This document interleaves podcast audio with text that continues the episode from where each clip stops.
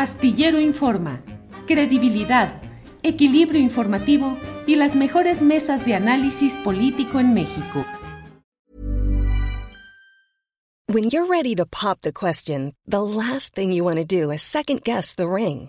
At Bluenile.com, you can design a one of a kind ring with the ease and convenience of shopping online. Choose your diamond and setting. When you find the one, you'll get it delivered right to your door. Go to Bluenile.com and use promo code LISTEN to get $50 off your purchase of $500 or more. That's code LISTEN at Bluenile.com for $50 off your purchase. Bluenile.com code LISTEN. Hiring for your small business? If you're not looking for professionals on LinkedIn, you're looking in the wrong place. That's like looking for your car keys in a fish tank. LinkedIn helps you hire professionals you can't find anywhere else, even those who aren't actively searching for a new job but might be open to the perfect role. In a given month, over 70% of LinkedIn users don't even visit other leading job sites. So start looking in the right place. With LinkedIn, you can hire professionals like a professional. Post your free job on linkedin.com slash people today.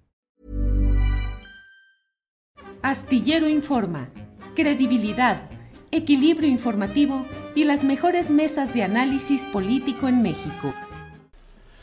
Buenas tardes, buenas tardes. Es la una de la tarde con un minuto y ya estamos en Astillero Informa. Muchas gracias por participar en este proyecto periodístico con credibilidad interesante para que estemos en contacto con la realidad y con la interpretación y el contexto de lo que sucede en nuestro país. Para ello contamos con la participación de mi compañera coconductora y productora de este programa, Adriana Buentello, a quien saludo como siempre con mucho gusto. Adriana, buenas tardes.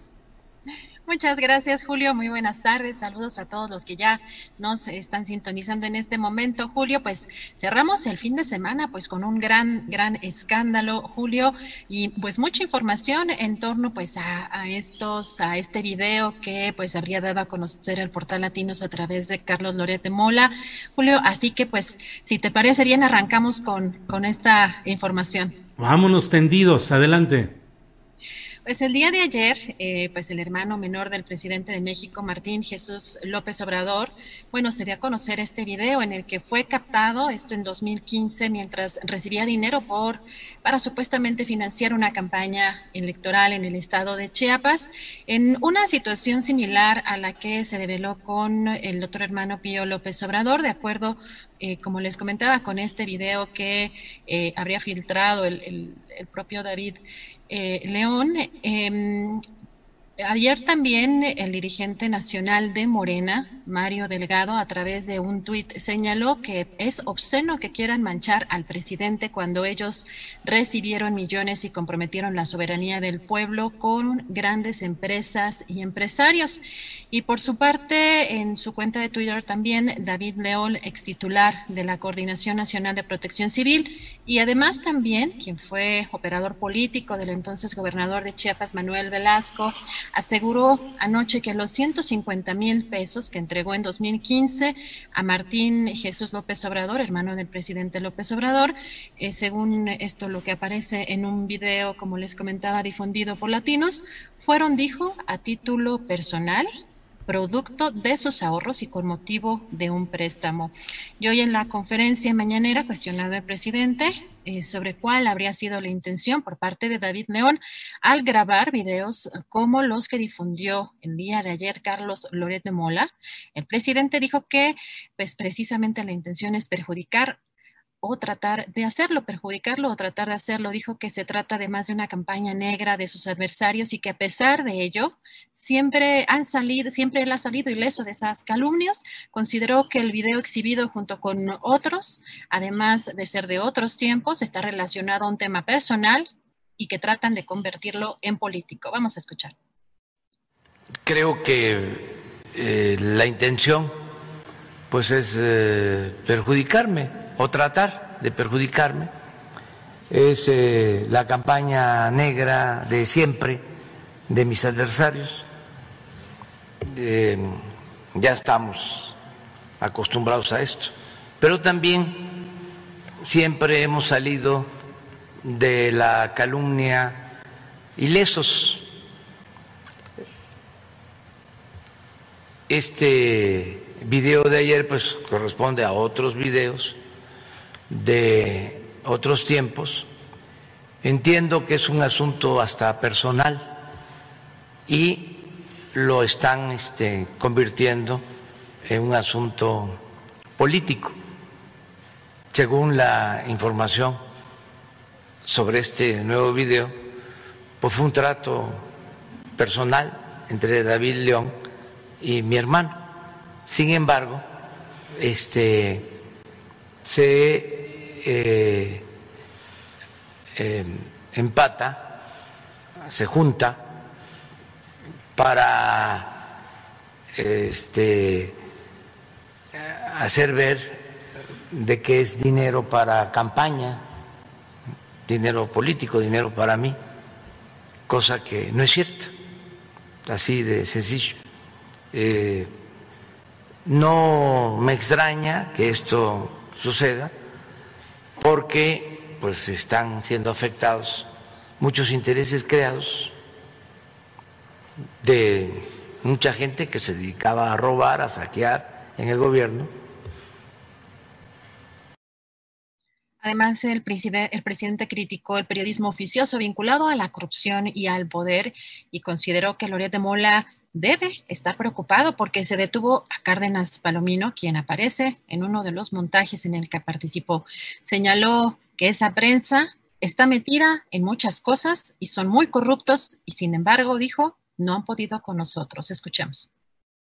Es la actitud del periodismo oficial, oficioso, vinculado a la corrupción, al poder, López de Mola pues debe estar ahora hasta preocupado porque se detuvo al señor Cárdenas, Palomino que aparece este en uno de los montajes que hizo Televisa con López de Mola incluso golpeando a un supuesto eh, delincuente o secuestrador. Entonces, pues ellos están metidos en muchas cosas, muy corruptos, es una prensa muy eh, inmoral y los he padecido desde hace muchos años. Afortunadamente, no han podido con nosotros. Además, el presidente López Obrador indicó que si hay algún delito de su hermano o de quien sea, él no encubre a nadie y que independientemente de lo mediático y político, si existen pruebas y hay un delito, se tiene que denunciar. El presidente también aseguró que tiene su conciencia tranquila. Escuchemos. También decir que si hay algún delito, de mi hermano, de quien sea, yo no encubro a nadie. Es muy claro de que el que comete un delito, sea quien sea, debe ser castigado. Entonces, independientemente de lo mediático, de lo político, pues si existen pruebas, si hay un delito, hay que denunciarlo. Todos los ciudadanos tenemos eh, la responsabilidad de proceder de esa forma y la autoridad competente pues tiene que este, resolver si hay un delito o no lo hay.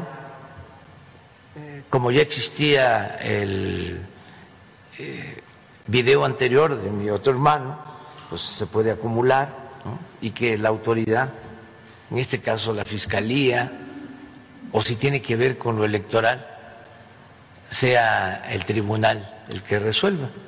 Pero yo tengo mi conciencia tranquila y conozco muy bien esto, ¿no? Pues imagínense cuántas he pasado. Es este eh, la actitud, la reacción por todo lo que estamos haciendo. Cuando ya no me ataquen, este, me voy a preocupar.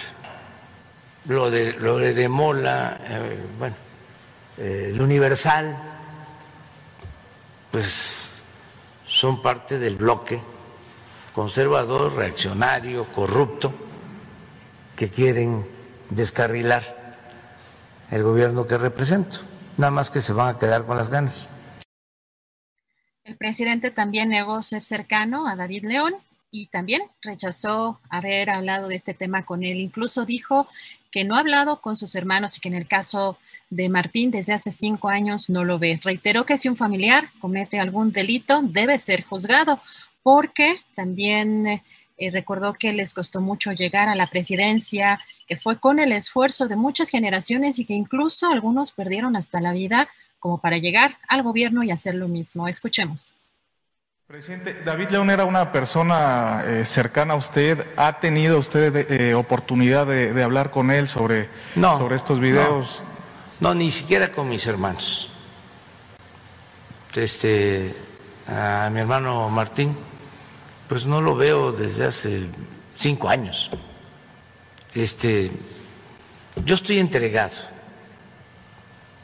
por completo a la causa que defendemos, enarbolamos y estamos llevando a cabo en beneficio de la gente, que es la causa de la transformación. Yo ya no me pertenezco, por eso también, si un hermano un cuñado, un primo, una nuera,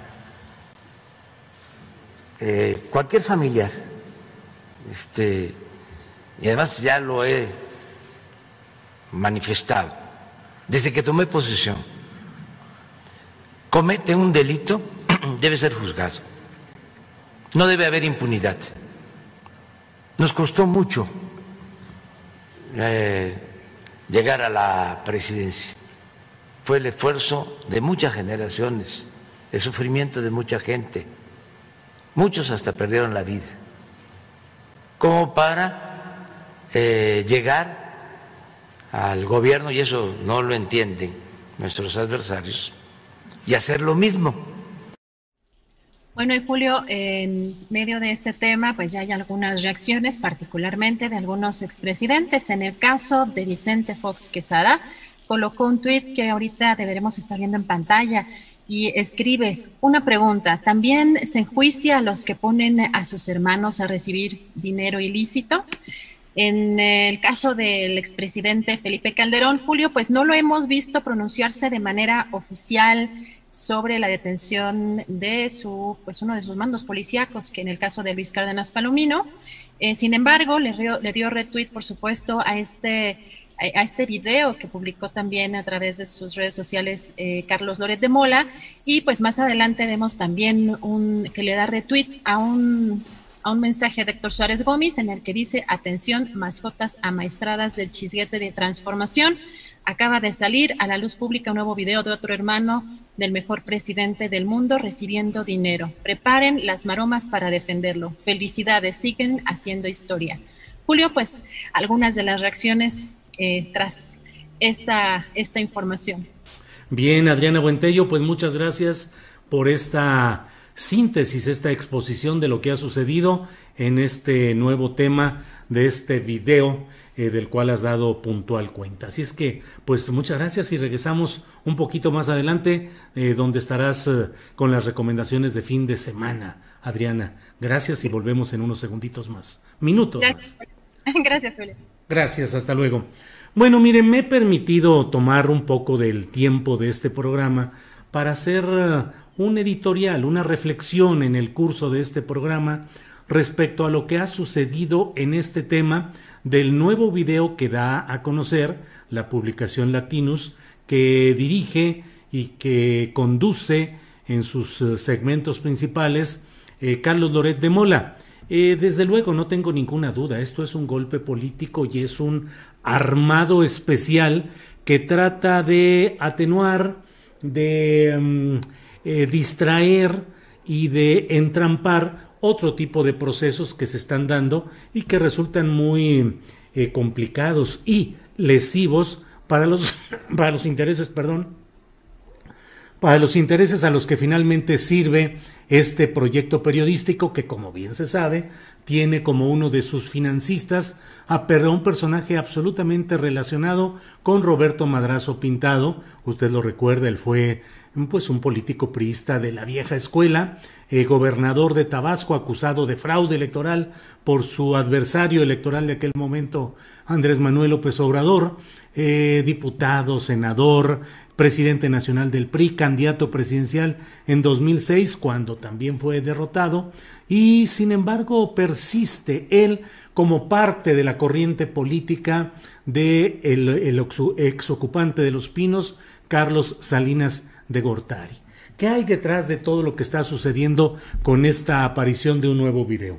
Desde luego, pues esto tiene como un marco de referencia eh, la exacerbada eh, participación política de Silvano Aureoles, otro personaje que está sirviendo a los intereses de Peña Nieto y en ese sentido del prismo en general, pues que pretende convertirse en el dedo flamígero que señale eh, la presunta intervención favorable del crimen organizado hacia las eh, victorias de Morena en las pasadas elecciones y particularmente en Michoacán.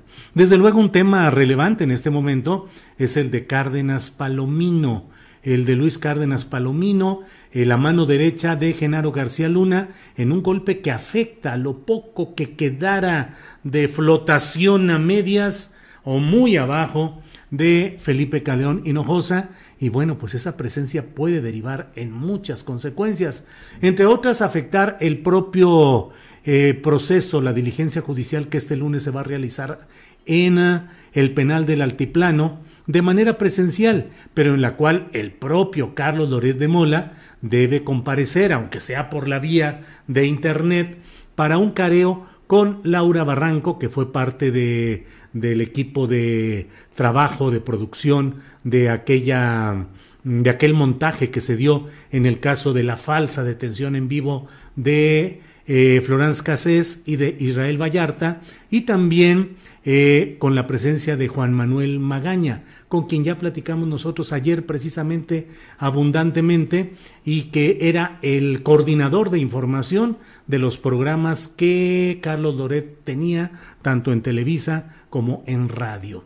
De tal manera que este careo que se va a realizar el próximo mm, lunes a las doce y media del día, pues va a ser un careo que podría mm, implicar, significar, demostrar el hecho de que Carlos Loret, a contracorriente de lo que él ha sostenido siempre, pues sí supo y sí estuvo enterado y sí es responsable de ese montaje que ha mantenido durante 15 años y, y 8 meses a Israel Vallarta en la cárcel, en una cárcel de alta seguridad, sin ser sentenciado aún, sin sentencia, todavía sujeto a que mañana o pasado le digan, usted disculpe, váyase a su casa, no había razón para que se pasara usted 15 años y varios meses en estas cárceles, en estas prisiones. Sin embargo, eh, Carlos Loret ha señalado siempre pues que fue un error, que él no se dio cuenta, caray, hombre, pues es eh, un portero el cual dice, hombre, me metieron un gol, pero pues es que no vi dónde iba el balón y entró y cuando me di cuenta pues ya estaba adentro, pues ni modo, disculpas, pero así fue. Es decir, eludiendo la responsabilidad política, histórica, cívica y jurídica, judicial, de lo que ahí ha sucedido. Eh, porque Televisa, y en particular el noticiero conducido por Carlos Loret de Mola, se prestaron consciente y claramente a este montaje. Bueno, pues en este contexto se da la aparición de este video.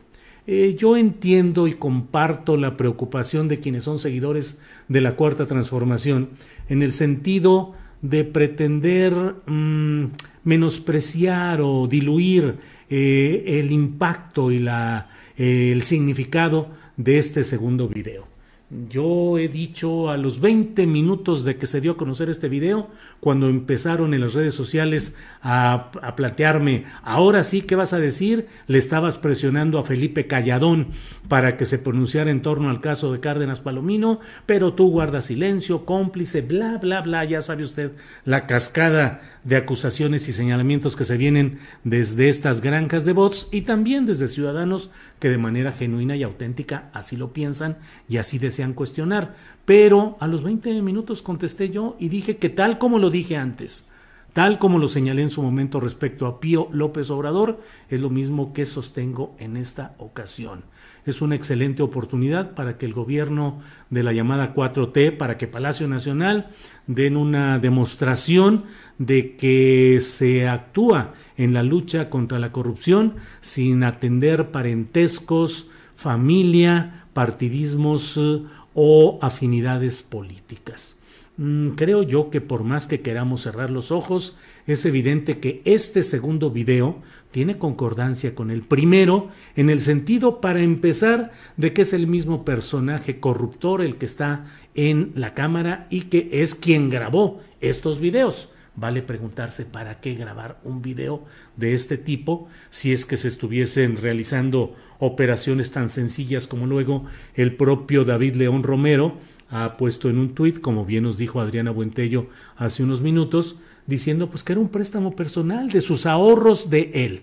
David León Romero fue durante largo tiempo un personaje absolutamente cercano eh, que trabajaba directamente en la oficina de Manuel Velasco Cuello, el pésimo gobernador de Chiapas que entre frivolidad, abusos, corrupción y oportunismo político y electoral eh, hizo como que gobernaba Chiapas a nombre del Partido Verde Ecologista de México, el gran negocio de las cuatro mentiras, y que luego sirvió pues como una especie de personaje del prismo peñista y el verde ecologismo también peñista, sirvió como una especie de enlace o de hombre cercano, converso de pronto a todas eh, las posturas políticas de Andrés Manuel López Obrador, sobre todo empujado por su abuelo ya difunto, que fue quien tenía una relación directa con López Obrador. Pero Manuel Velasco Cuello, a través de David León Romero, era quien operaba todo tipo de relaciones con periodistas, con medios de comunicación, en cuanto a asignación de convenios publicitarios y la consecuente fijación de políticas editoriales a seguir por esos medios de comunicación, como también a través eh, pues de relaciones muy especiales con toda la gente del ámbito político y particularmente el periodístico.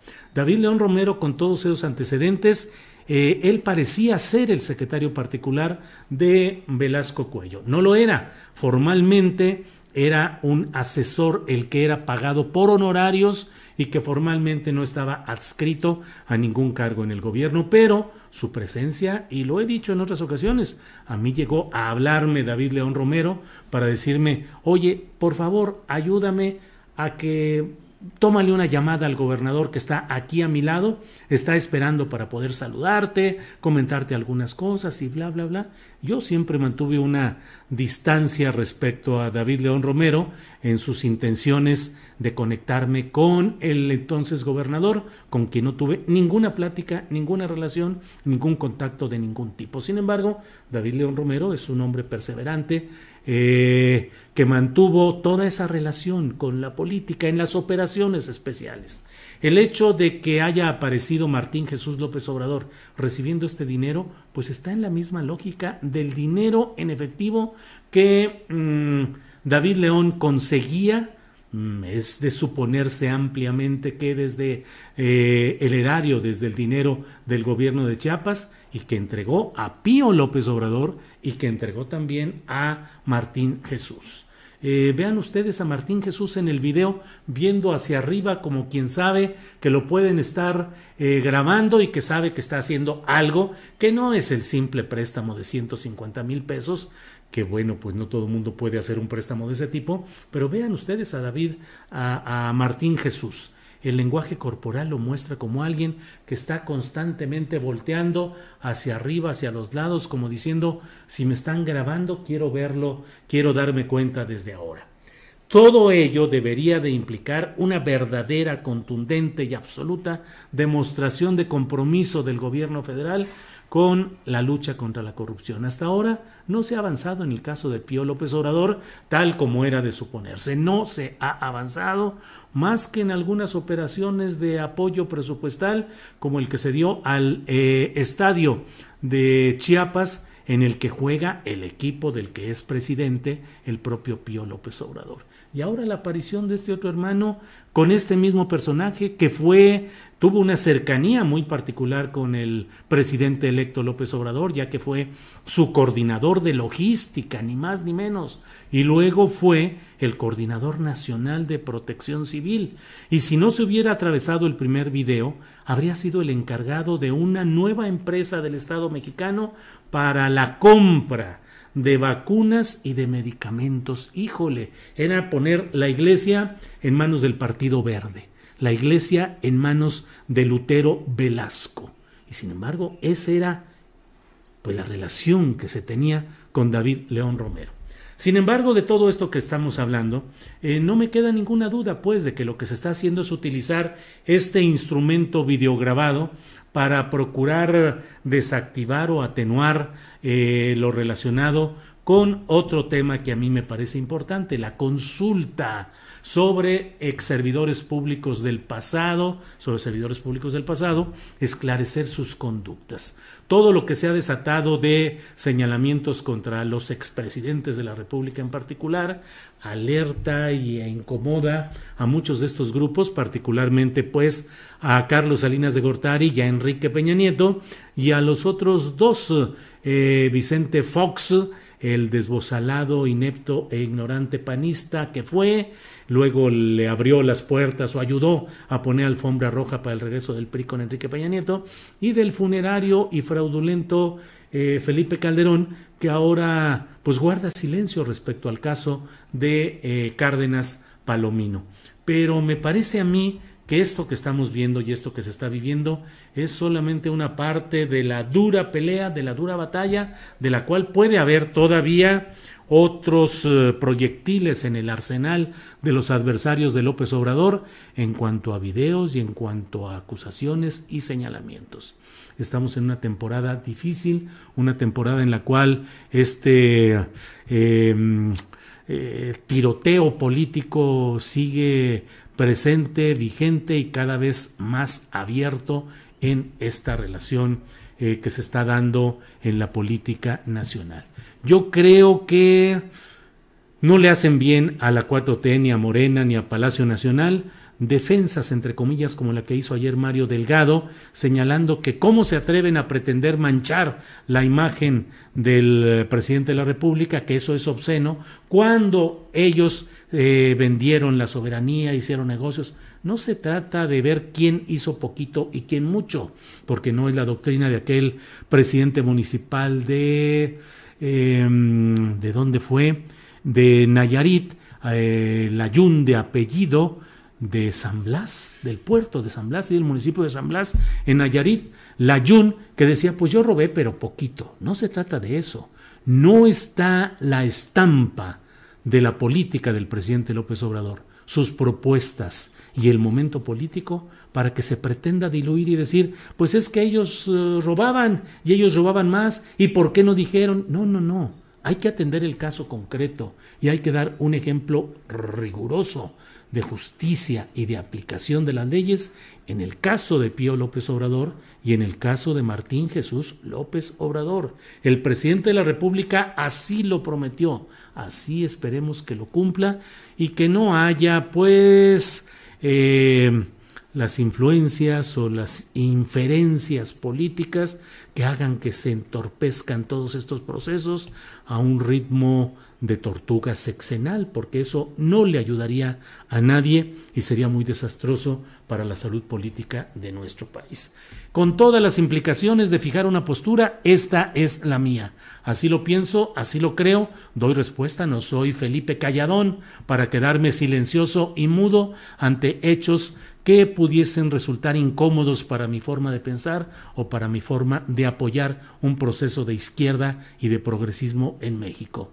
De estos y de otros asuntos debemos hablar claramente, que no nos ciegue ni el partidismo, ni el fanatismo, ni la tesis tan socorrida de que no hay que darle armas al enemigo y que no es el momento para ventilar estos asuntos. Estos son los momentos para hablar de todos estos eh, hechos y casos y tratar de que se pueda avanzar con justicia y con veracidad en todo este pantano en el cual se sigue moviendo la política mexicana. Bien, pues um, son es la una de la tarde con 29 minutos y ya debe estar por ahí Adriana Buentello para conducir las recomendaciones de fin de semana. Adriana, ya estás lista para entrarle aquí con las recos, como dice eh, juvenilmente María Hahnemann. Ella dice, voy con las recos, porque bueno, pues así hablan ahora los chavos. Así es que, Adriana, listos para eh, lo que sigue. Así es, Julio. Muchas gracias. Pues ya estamos aquí listísimos para presentar a nuestra querida María Hahnemann, quien hoy nos trae una entrevista muy especial con el director del Conservatorio Nacional. También es compositor y director de orquesta. Así que no se pierdan esta entrevista. María, muy buenas tardes.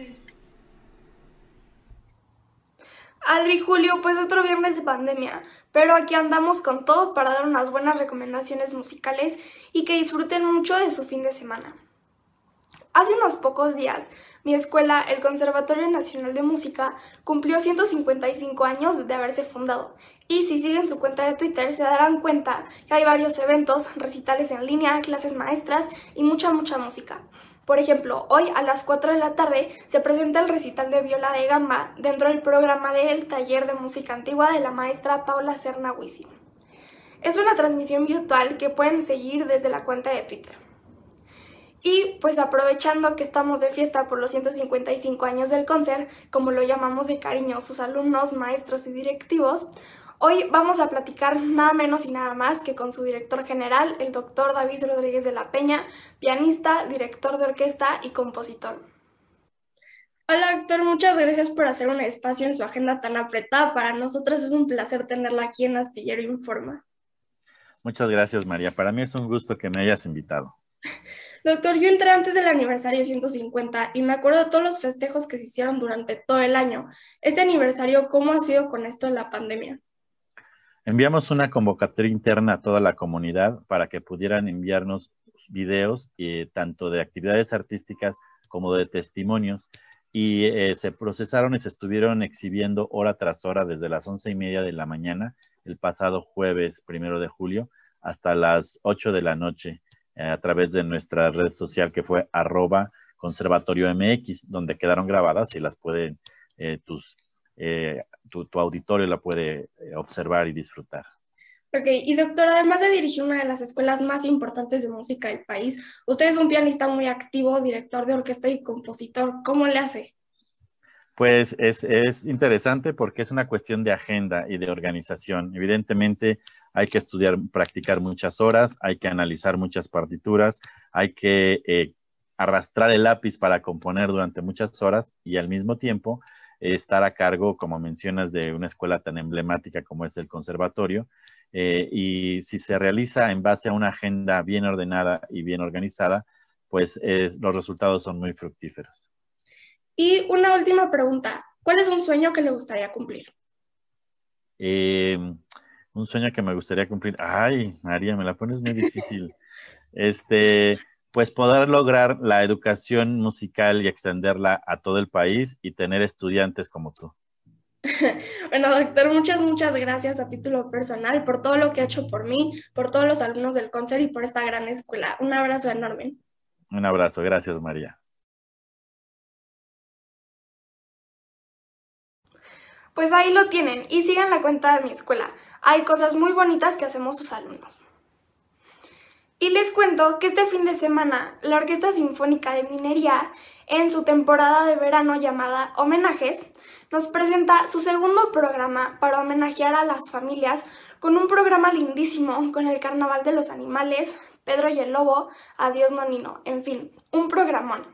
No se lo pierdan. Pueden comprar sus boletos o bien el abono para toda la temporada en orquestaminería.eventbrite.com.mx y Bellas Artes siguen su reabertura. Y este fin de semana se presenta la Orquesta Sinfónica Nacional con sus grupos de cámara con piezas de Rossini, Puccini, Beethoven, Corelli, entre otros. Todos bajo la dirección del maestro Carlos Miguel Prieto, en la sala principal del Palacio, este domingo 11 a las 12 del día. Pueden comprar sus boletos en taquilla o en Ticketmaster. También en mi palacio, pero a las 5 de la tarde, la Ópera de Bellas Artes con la Orquesta del Teatro de Bellas Artes presentan obras de Mozart y Fauré, bajo la dirección del maestro Iván López Reynoso, a las 5 de la tarde, igual boletos en taquilla y Ticketmaster. Y eso es todo, Julio y Adri. Y como cada semana, y ahora más que nunca, pues no sabemos bien qué está pasando con este canal, les quiero recordar a la audiencia que Astillero Informa es un proyecto que se autosustenta y vive gracias a las aportaciones de todos ustedes. Aquí las cuentas por si quieren donar. Y los invito a seguirme en las redes.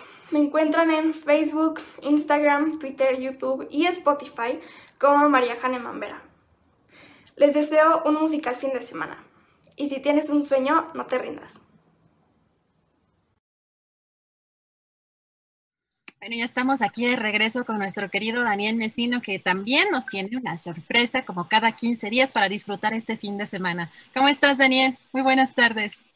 Adriana, ¿qué tal? Muy buenas tardes. Y pues hoy, digamos, en esta vorágine informativa que no ha cesado desde los últimos, no, o sea, no sé cuándo hemos tenido un viernes, un fin de semana tranquilo, pero creo que siempre es importante eh, poder hacer estos ejercicios de esparcimiento, de decirle a la mente, a ver, vamos a leer, vamos a escribir, vamos a ser creativos, vamos a darle a la mente otra cosa, porque sí está, hay que estar informados, pero sí la cantidad, yo no recuerdo en toda mi vida y que he sido periodista también, una carga informativa tan fuerte como la que ahora vivimos día con día.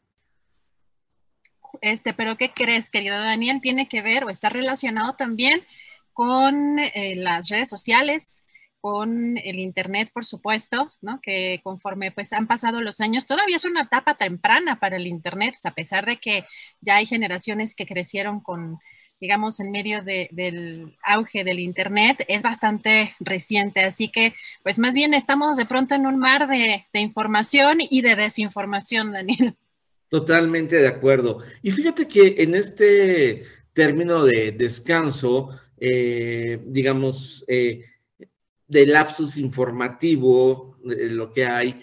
Muchas personas me han preguntado, eh, sobre todo en talleres, que qué les recomiendo para escribir, etcétera.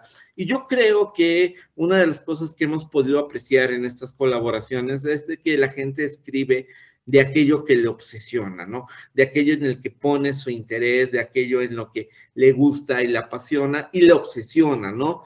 ¿Te acuerdas cuando publica, hablamos sobre la novela de este, sobre el ciclismo del director de Sin embargo, este, eh, Jorge Cepeda, ¿no? ¿Te acuerdas? Y, que pues, seguramente él era un fanático del ciclismo y se puso a, a, investigar y escribir, ¿no? Por eso yo digo que ustedes que están de otro lado, son potentes escritores para cuando escriban esta gran novela de la realidad nacional con sus personajes, este, pues ya lo hagamos. Entonces ahí empiezan a hacer sus notas porque tienen grandes historias que contar. Y tal es el caso de, del libro que hoy eh, quiero platicar, que es una novela, eh, una novela corta que me, eh, que me llegó de, publicada por Textofilia eh, Ediciones, que es una editorial eh, independiente, y está escrita por José Antonio Aldrete Haas, quien es arquitecto, paisajista, urbanista, y que ya tiene una gran tradición en, el estudio de esta relación que existe entre el ser humano y los habitantes que, que vivimos en las grandes urbes, ¿no? Y Aquí eh, lo que ocurre es que esta novela que se llama El jardinero del Edén nos habla de cómo hay un arquitecto, un paisajista que diseña casas que, que tiene que ver con, eh, con la misma profesión de él, pero que se obsesiona porque vivimos en un país eh, de desigualdad, de un exceso de dependencia tecnológica, ¿no? Y estamos olvidando esa, y eso es una de las cosas que a mí me, me gustaron más de esta novela, es que él te hace reflexionar como lector de esta necesidad que tenemos los seres humanos de estar en la naturaleza, ¿Por qué nos hemos negado nosotros? Y es una, una de las cosas que se plantea aquí eh, el autor a través de este thriller. ¿Por qué nos negamos a vivir, a hacer de estos espacios urbanos espacios más naturales? O sea, ¿quién nos dijo que tenemos que ir de vacaciones a un lugar para estar en contacto con la naturaleza, ¿no?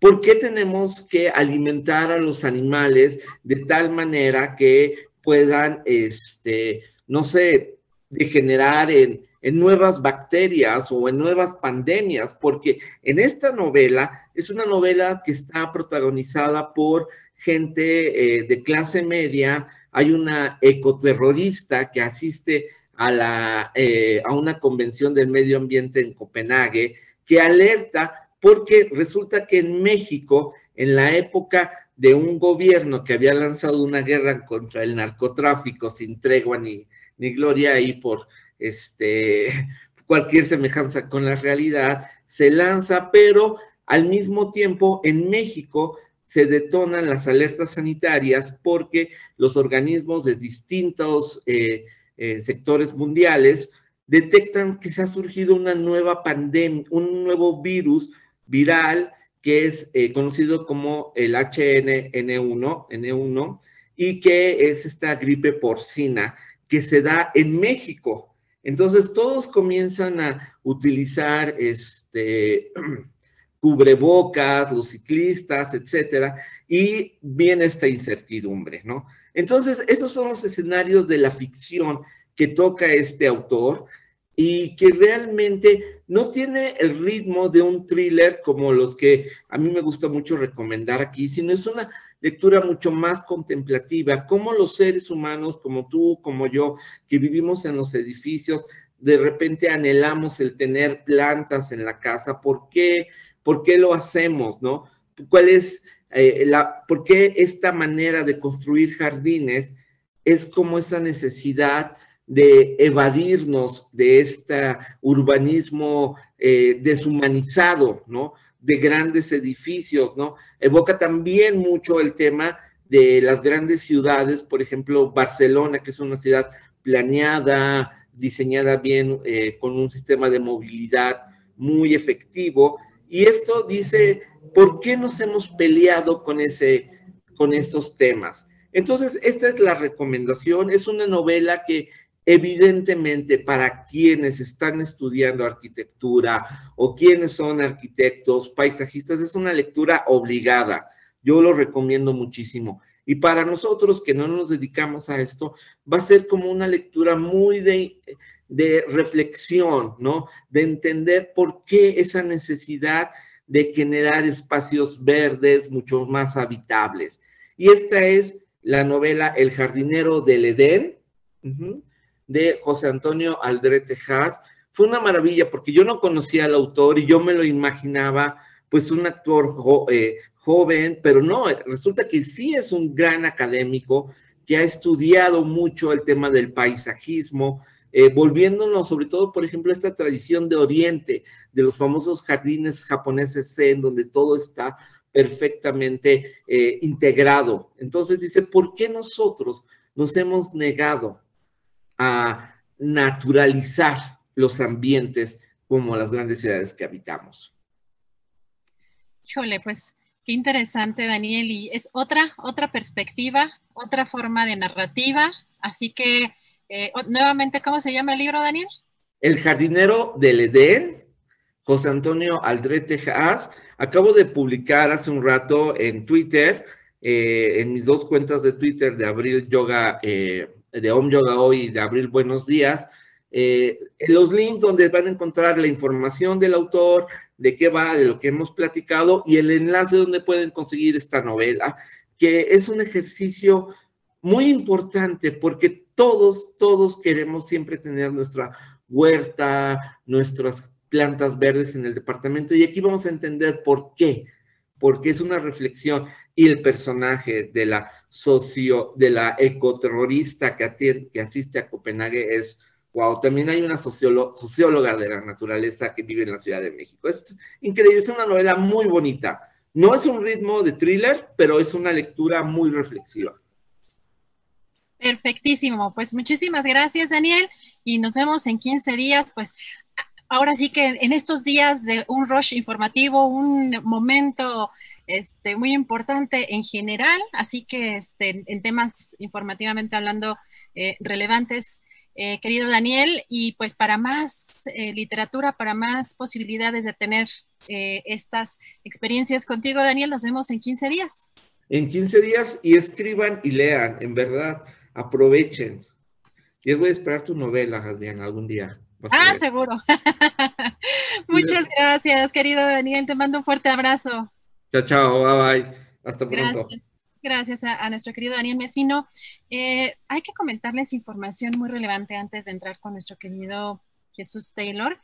Eh, la Fiscalía General de la República informó que obtuvo la vinculación a proceso en contra del exsecretario de Economía del de sexenio de Enrique Peña Nieto y el de Alfonso Guajardo por su probable responsabilidad en el enriquecimiento ilícito. Eh, se detalló que el exfuncionario acudirá de manera periódica a firmar y no puede abandonar el país. De acuerdo con la Fiscalía General de la República, el exsecretario de Gobierno eh, del gobierno de Enrique Peña Nieto se le señala de un presunto incremento injustificado en su patrimonio entre 2014 y 2018, tiempo durante el cual pues fue funcionario público y fue a través de la Fiscalía especializada en materia de combate a la corrupción que se le señala por su supuesto incremento en el patrimonio. Por ello, un juez de control dictó también como medidas cautelares la firma periódica y la prohibición de abandonar el país sin autorización judicial. Asimismo, se concedieron cuatro meses para el cierre de la investigación complementaria. Pues bueno, más adelante ampliaremos información sobre este tema. Ya tenemos por acá, ya debemos tener por acá a nuestro querido Jesús.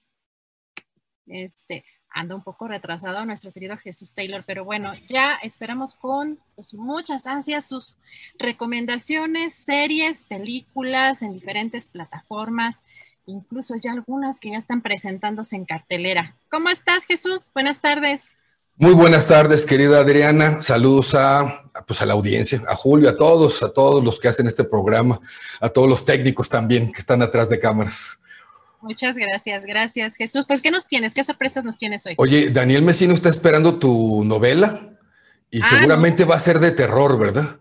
Seguramente, no, bueno. Oye, en, este país, eh, híjole, la verdad. no, pero aparte porque te gusta el terror, te gusta el terror. Me, bueno, claro, me gusta el terror, pero para hablar este, particularmente como de temas informativos, de, la, de periodísticos, imagínate toda ah, ya lo creo. la cantidad de periodistas que se han vendido a lo largo de tantos años, la desinformación, además el tema de la violencia en el país, así que sí, este, sin duda, sí creo que sería de terror. Vivimos en el terror, definitivamente. Oye, pues mira, este, hablando de eso, eh, pues por desgracia digo, porque no, nadie quiere ver estas situaciones en el país, la primera recomendación que quiero hacer es de la plataforma de Netflix y es una serie, es una miniserie de seis capítulos, muy, muy buena, Adriana, eh, en muchos aspectos. En primer lugar, porque cambia la narrativa de lo que conocemos eh, coloquialmente como las narcoseries. Yo debo confesar que a mí las narcoseries nunca me han gustado, nunca he podido verlas, no me gustan por muchos motivos. Y pues bueno, me topé con esta eh, miniserie que la gente está hablando mucho de ella, se estrenó hace algunos días ya y se titula Somos. Es una miniserie mexicana muy, muy buena, muy recomendable. Cambia la narrativa, lo digo porque eh, pues la mayoría de las miniseries o de las series de este tipo se centran en los personajes del narco, ¿no? Y bueno, algunas hasta apología hacen de estos personajes. Y esta miniserie que se titula Somos, Somos es el título, eh, la perspectiva es desde los pobladores de esta pequeña ciudad llamada Allende en el estado de Coahuila, en el norte. Los que no conozcan nuestro país, este es un estado fronterizo al norte con los Estados Unidos, hace frontera. Allende está a pocos kilómetros de Piedras Negras, Coahuila, quien es eh, realmente la ciudad que hace frontera con Eagle Pass en Texas. Y bueno, para el narco, este tipo de ciudades fronterizas, cercanas a la frontera, pues son estratégicas, ¿no? Sobre todo para el trasiego de la droga. Y vamos a ver en esta miniserie cómo eh, pues todo el, negocio, porque no solamente la droga, ¿no? La trata de personas, la trata de mujeres para la prostitución y muchas otras cosas más, afectan a los pobladores, pero la serie nos, nos narra desde el punto de vista de, la gente que está ahí y cómo sufre. Eh, no, no lo voy a considerar un spoiler porque la tienen que ver de todos modos. En Allende, en el 2011, hubo una, una masacre tremenda. Eh, todo esto es real, ¿eh? eh y se gestó ahí una masacre impresionante, horrible, que fue muy silenciada, ¿sabes? Y, y, no se conoció mucho, tanto como la de San Fernando, por ejemplo. Entonces vale mucho la pena ver esta serie. Somos, está en Netflix, son seis episodios, termina rápido. Eh, déjame, complementar con algo. Hay un estudio muy interesante que hace el Colegio de, México, el Colmex. Eh, la investigación la dirigió eh, Sergio Aguayo, pero participan los investigadores eh, son, por ejemplo, los voy a leer ahí, me acuerdo nada más de Jacobo Dayán de nombre porque es a quien conozco personalmente, Delia Sánchez del Ángel, eh, Manuel Pérez Aguirre, y se llama En el Desamparo. Yo los invito a buscar este, este estudio, esta investigación, lo googlean, lo pueden descargar, porque habla justamente de estas dos masacres, la de San Fernando y también de la de Allende. Esta investigación periodística muy, muy buena. Yo la descargué, la leí y realmente, eh, pues hay cifras impresionantes. Somos, es la primera recomendación para ver en Netflix. Y mira, Adriana, yo tengo una lista de películas que he comentado otros años, ya hace tiempo, y, de repente pues las busco en las plataformas, sobre todo ahora que está más difícil ir a los cines y ahorita con la pandemia que está volviendo a, levantarse los contagios, pues más y empezamos con las plataformas. Entonces tengo mi lista de películas que digo, hijo, ojalá las suban, ¿no? Y vamos, que me encuentro una película que yo comenté en el 2018 de un gran director polaco, eh, un director que ha participado en Cannes, que ha participado en grandes festivales, que se llama Pavel Pawlikowski. En el 2013 él hizo una película llamada Ida, eh, en la Segunda Guerra Mundial ambientada, que ganó muchos premios. La recomendé por aquel entonces, en el 2013, 2014. Y cinco años después, en el 2018, lanza una película que me parece encantadora en muchos aspectos. El título de la película se llama Guerra Fría. Está en la plataforma de Prime Video, Guerra Fría, y está ambientada en la Guerra Fría. Empieza la película en 1951. Sabemos que poquitos años antes había terminado la Segunda Guerra Mundial, pero es una película de amor, de amor en todo este ambiente de la Guerra Fría, situada inicialmente en Polonia. Sabemos que Polonia, después de la Segunda Guerra Mundial, quedó en el bloque socialista. Y pues es un músico que se llama Víctor, que anda reclutando gente para hacer, digamos, una compañía de canto y de danza y que rescate las tradiciones musicales de Polonia y que avive un poco el patriotismo en esta situación que se está viviendo en la Guerra Fría. Y se topa con una mujer que llega a ser parte del casting, pero andaban en los poblados pequeños, en la campiña, en las zonas rurales, haciendo el, reclutamiento de personas.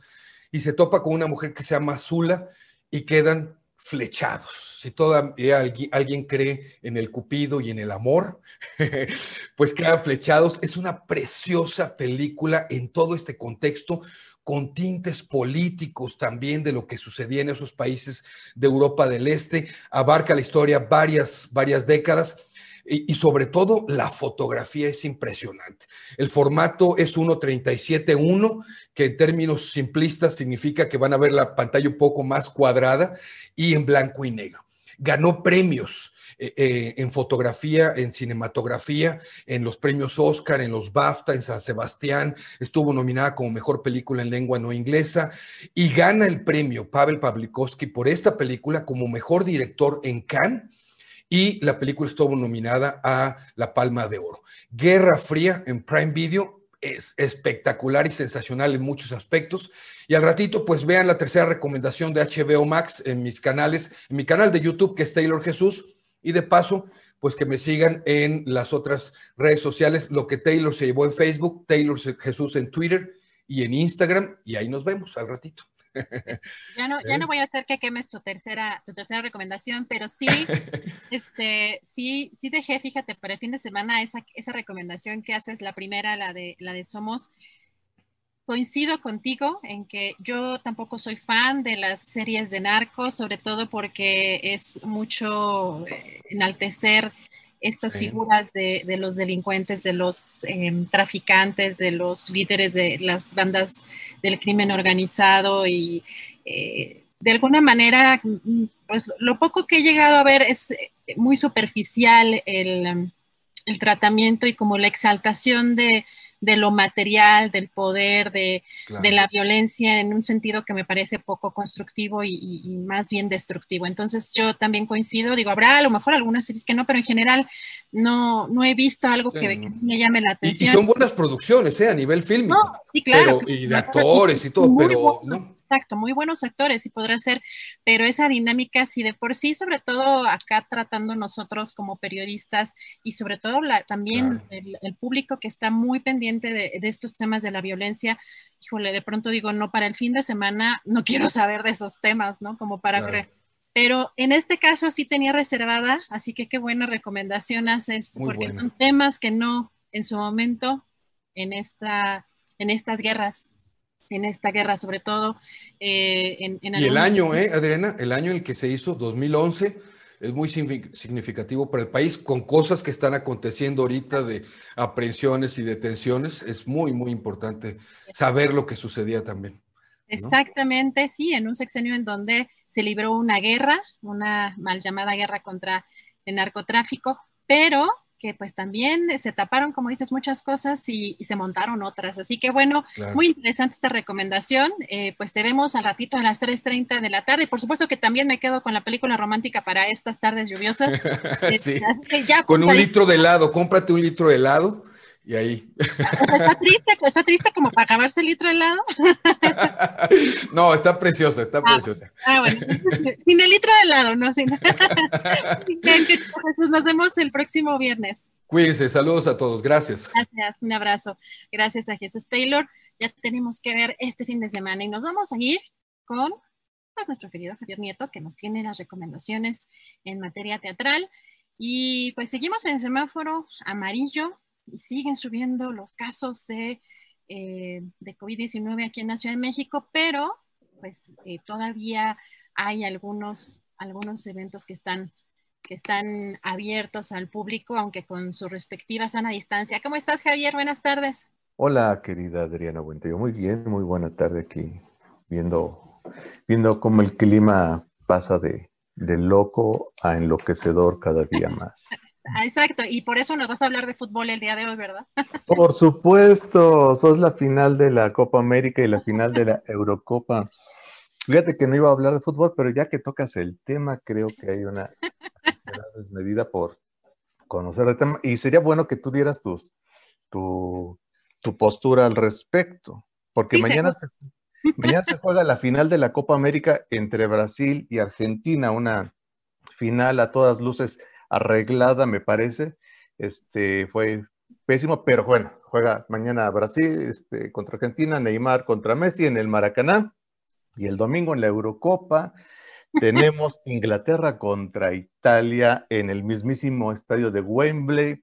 Este, Inglaterra nunca había llegado a una final de Eurocopa y es su, su momento de brillar. Digo, hay que tocar estos temas para, para distraer un poco a los, a los trolls y a los bots que se andan dando hasta con la cubeta en el, en el chat. Ah, sí, este, A los que les mando muchos saludos, mis queridos bots y trolls. Saludos, espero que estén pasando. Y a las tres personas de audiencia incorruptible que hacen el favor de escucharnos. Pero bueno, hablemos de teatro, que es de que lo que seguramente se mueren por escuchar las multitudes.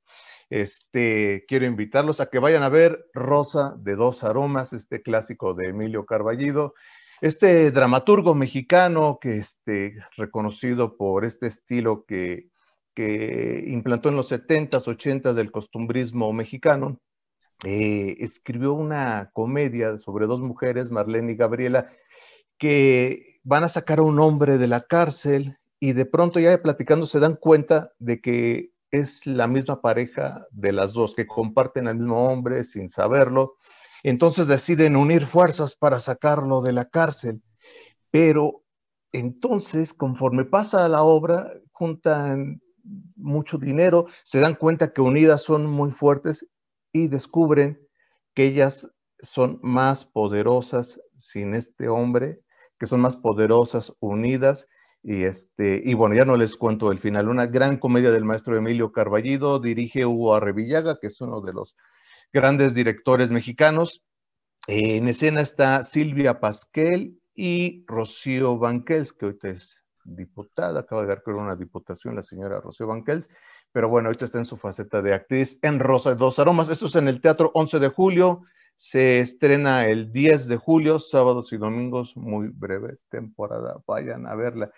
Y para los más pequeños, va a ser muy breve, tenemos una recomendación magnífica que es Hansel y Gretel, este cuento clásico de los hermanos Grimm que trata sobre estos dos hermanos que viven con sus padres pobres, pobres, pobres, a los que este, ya no pueden eh, alimentarlos y a los cuales deciden irlos a abandonar al bosque, este, se va a representar en el Teatro Esperanza Iris, ahí por el Metro Allende, este magnífico teatro eh, va, eh, va a recibir este espectáculo que es ópera, títeres, lleva bailarines, lleva cantantes en vivo, va a estar Lourdes Ambrís, este, Va a ser un espectáculo magnífico. Solo se presenta este domingo a la una de la tarde en el Teatro Esperanza Iris. Eh, no se lo pierdan, solo es una, una única función. Y pues ya remato, señores, que hoy va a llover, querida Adriana. Hoy va a llover, hay 80% de probabilidades que llueva.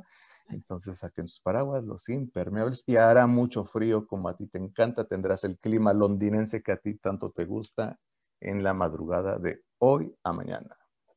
Así es, este verano disfrazado de invierno. Bueno, sí, sí es verano, ya es verano, ¿verdad? Está, está rarísimo el clima, pero pues bueno, ¿y dónde te seguimos, Javier, para seguir la conversación de fútbol, de fútbol, de teatro y qué más?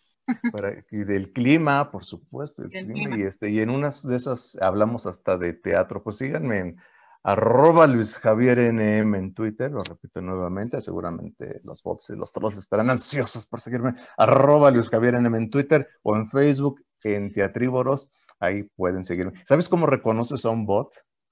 Son los, son los primeros que contestan, no soy un bot, Javier Nieto, y al final rematan con un bip.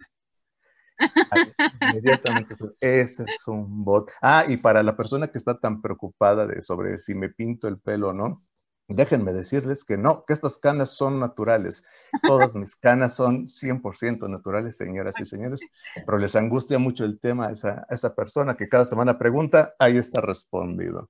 Y que Adriana, pues eso sería todo por hoy. Muchas, muchas gracias. Pues nos vemos la próxima, la próxima semana, este querido Javier, el próximo viernes para más recomendaciones y mientras, pues a cuidarse mucho y como dices, a sacar el paraguas. Sana distancia aparte. Bueno, tu predicción, ya con esto termino, tu predicción para Inglaterra, Italia el domingo. Pues, no sé, empate.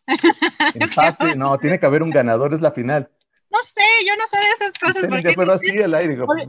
Hay 20 millones de apostadores ahorita con su dinero en las manos, con sus dólares, así esperando a que tú les digas hacia dónde dirigirlo.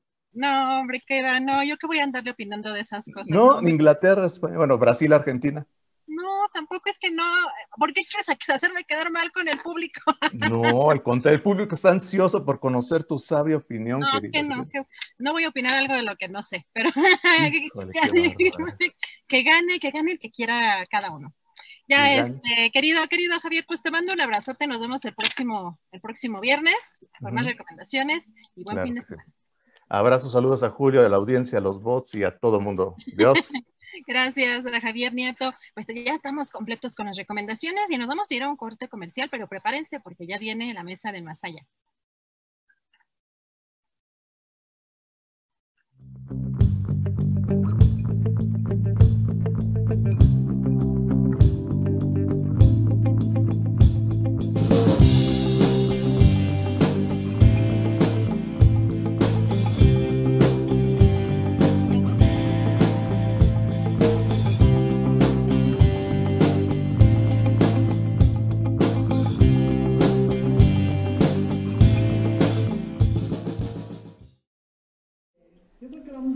Bien, pues ya estamos de regreso aquí en Astillero Informa. En unos segunditos vamos a entrar ya con la mesa del más allá, con nuestros acompañantes eh, siempre tan celebradas estas participaciones de Horacio Franco, de Fernando Rivera Calderón y de Ana Francis Moore. Eh, hay muchos temas interesantes y sobre eso vamos a hablar en este viernes 9 de julio, siendo las 2 de la tarde con 4 minutos. Iniciamos la mesa del más allá. Ana Francis Moore, buenas tardes. Hola, ¿cómo estás, Julio? Estaba yo chateándoles así de buenas tardes. Sí, Entonces me distraje. Hola. No, no, no. Bien, bien, bien. Bienvenida, gracias. Fernando Rivera Calderón, buenas tardes. Buenas tardes, mi Julio. Muy contento de verlos como siempre y, bueno, tratando de encontrar cierta serenidad espiritual aquí en la mesa del más allá. Así es, ese es nuestro propósito, casi monástico. Horacio Franco, buenas tardes. Hola, hola, ¿cómo están, queridos? Que, sea monástico y no mamonástico, porque si no. pues sí, ese riesgo corremos, ese riesgo corremos. Gracias. Ana Francis Moore, ¿qué opinas de del tema que está ahorita calientito del video que dio a conocer Carlos Loret de Mola en Latinus referente a un hermano del eh, presidente de la República recibiendo dinero en un esquema parecido al que se tuvo eh, pues un año atrás casi con Pío López Obrador. ¿Qué opinas, por favor, Ana Francis? Pues lo primero es hacerle un anuncio a la parentela de López Obrador y decirles, oigan, si les hablan para darles un dinero en un cuarto cerrado, no sé qué, no vayan, no mames, o sea, los van a grabar, pues no sean tarados, pues, ¿no? Punto número uno. Punto número dos, bueno, la cantidad que son 150 mil pesotes, que nada despreciables, Julio, si hay funciones que no los gano, pero, pero son 150 mil pesos, pues, ¿no? O sea, sí es un poquito como un asunto ridículo. Por otro lado, me llamó mucho la atención esta declaración del presidente de hace cinco años que no veo a mi hermano. Y entonces el otro día justo en una, en una clase de la maestría discutía yo sobre el asunto de la familia, pensando en cómo el presidente ha defendido esta idea de la familia y la familia y la familia. Y de cómo, pensando, la verdad es que para mí mi familia es un gran apoyo, no solamente mi familia con la que vivo, sino eh, mis hermanas, etcétera, son un gran apoyo para mi vida, etcétera. Un poquito de lo que sé de ustedes, yo sé que la, la familia que hace el pollito con sus hijos es bien bonita, es muy hermoso ver al pollito de papá, de que es un buen papá, etcétera, etcétera. Y pues he ido creciendo con él, entonces ha sido bonito ver ese proceso. Sé un poquito de la familia de Horacio porque conozco a su cuñado, porque también es mi doctor y nos pone las mismas cintitas cuando nos madreamos. Y me cuenta, vinieron Horacio y Arturo a cenar a la casa y no sé qué me explicó. Y un poquito sé de tu familia, pues por lo que publicas, Julio, de tu reciente aniversario, etcétera en fin, de cómo nuestras familias o nuestros sistemas familiares nos han apoyado para que, eh, para que seamos quienes somos, para que estemos donde estemos, para que hagamos lo que hagamos y podamos salir con una sonrisa al mundo. Pero también por ahí me acabo de enterar de este dato de que la violación equiparada, que es un delito que ha subido mucho en la pandemia, la violación equiparada es cuando te viola alguien y tú no te das cuenta porque estás bajo los influjos del alcohol, de, de una droga o no tienes capacidad para darte cuenta, etcétera, y la mayor parte de estos delitos son cometidos por familiares adentro de tu casa. La familia puede ser un infierno o puede ser una cosa muy hermosa, pero la familia per se no es nada más que aquello que construyamos. Entonces pensaba yo, míralo, este señor tan clavado con su familia, tan clavado con el concepto de familia que Andrés Manuel nos lo ha dicho muchas veces, es decir, sí, la familia como un receptáculo también de una idea política, de una idea de cuidado, etcétera, etcétera pero al mismo tiempo no se habla con su hermano desde hace cinco años y yo sí quisiera saber ese chisme y no nos lo va a contar y entonces me muerdo mis uñas. Por otro lado, es francamente ridícula la, como la salida de Loret de Mola con este asunto, pues. Las diferencias de, de, lo que estamos hablando son abismales, ¿no? Y si le rascas a mi papá, Julio, que en paz descanse, yo creo que no pagó impuestos como 15 años.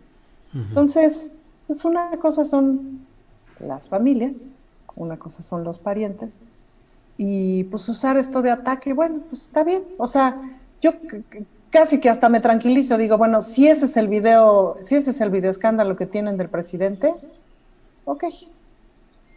Bienvenido. Bienvenido, venga. Bien. Horacio Franco, ¿qué opinas sobre este tema, por favor? Híjole, es que son muchas aristas políticas aquí. Sí. Son, eh, no es una investigación como tal, o sea, a mí me, es me una parece, filtración.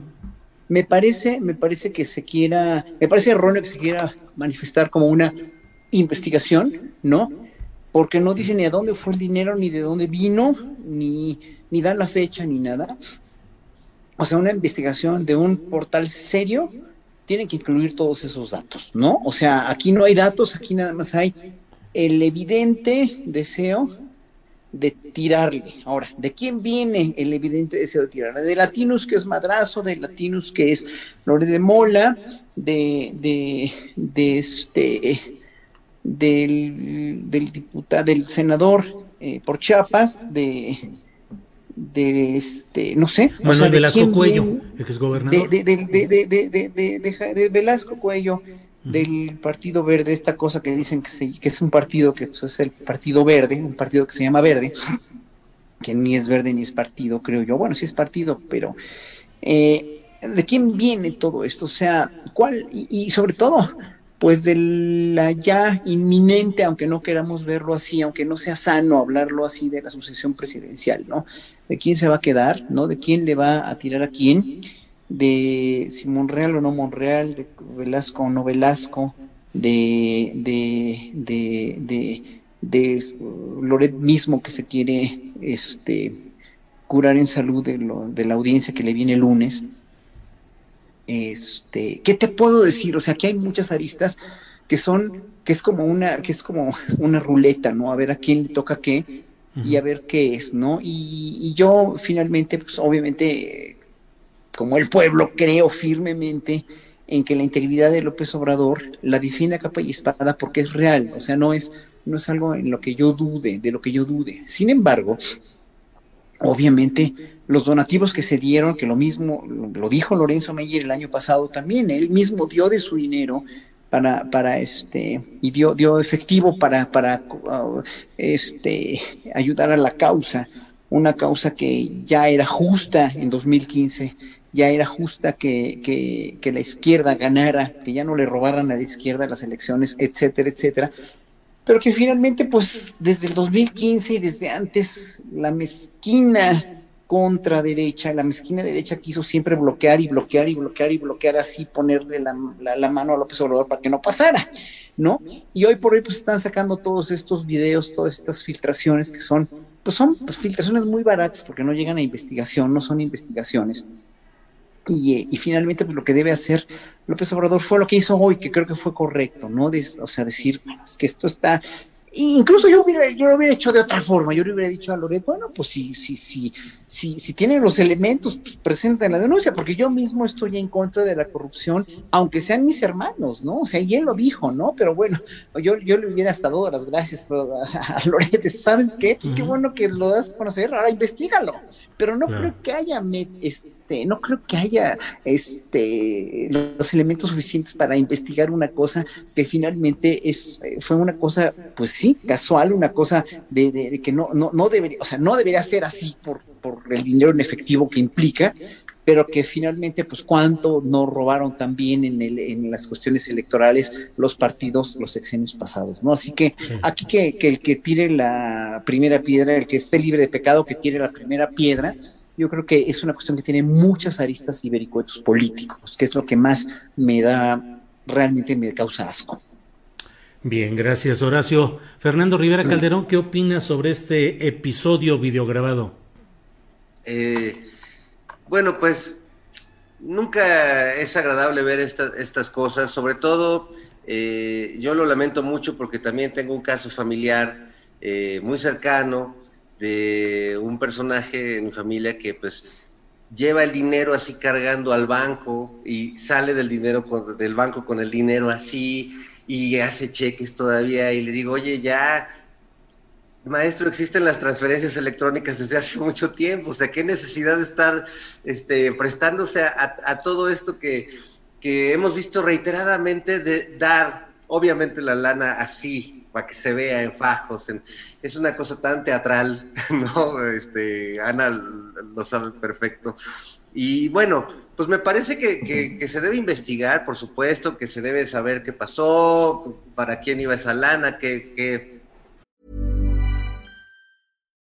Millions of people have lost weight with personalized plans from Noom, like Evan, who can't stand salads and still lost 50 pounds.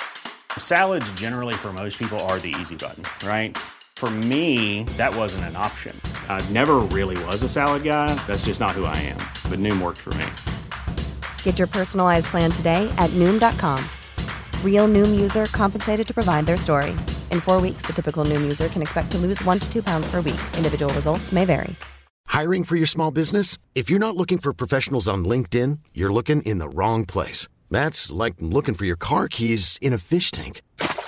LinkedIn helps you hire professionals you can't find anywhere else, even those who aren't actively searching for a new job but might be open to the perfect role. In a given month, over 70% of LinkedIn users don't even visit other leading job sites. So start looking in the right place. With LinkedIn, you can hire professionals like a professional. Post your free job on linkedin.com slash people today.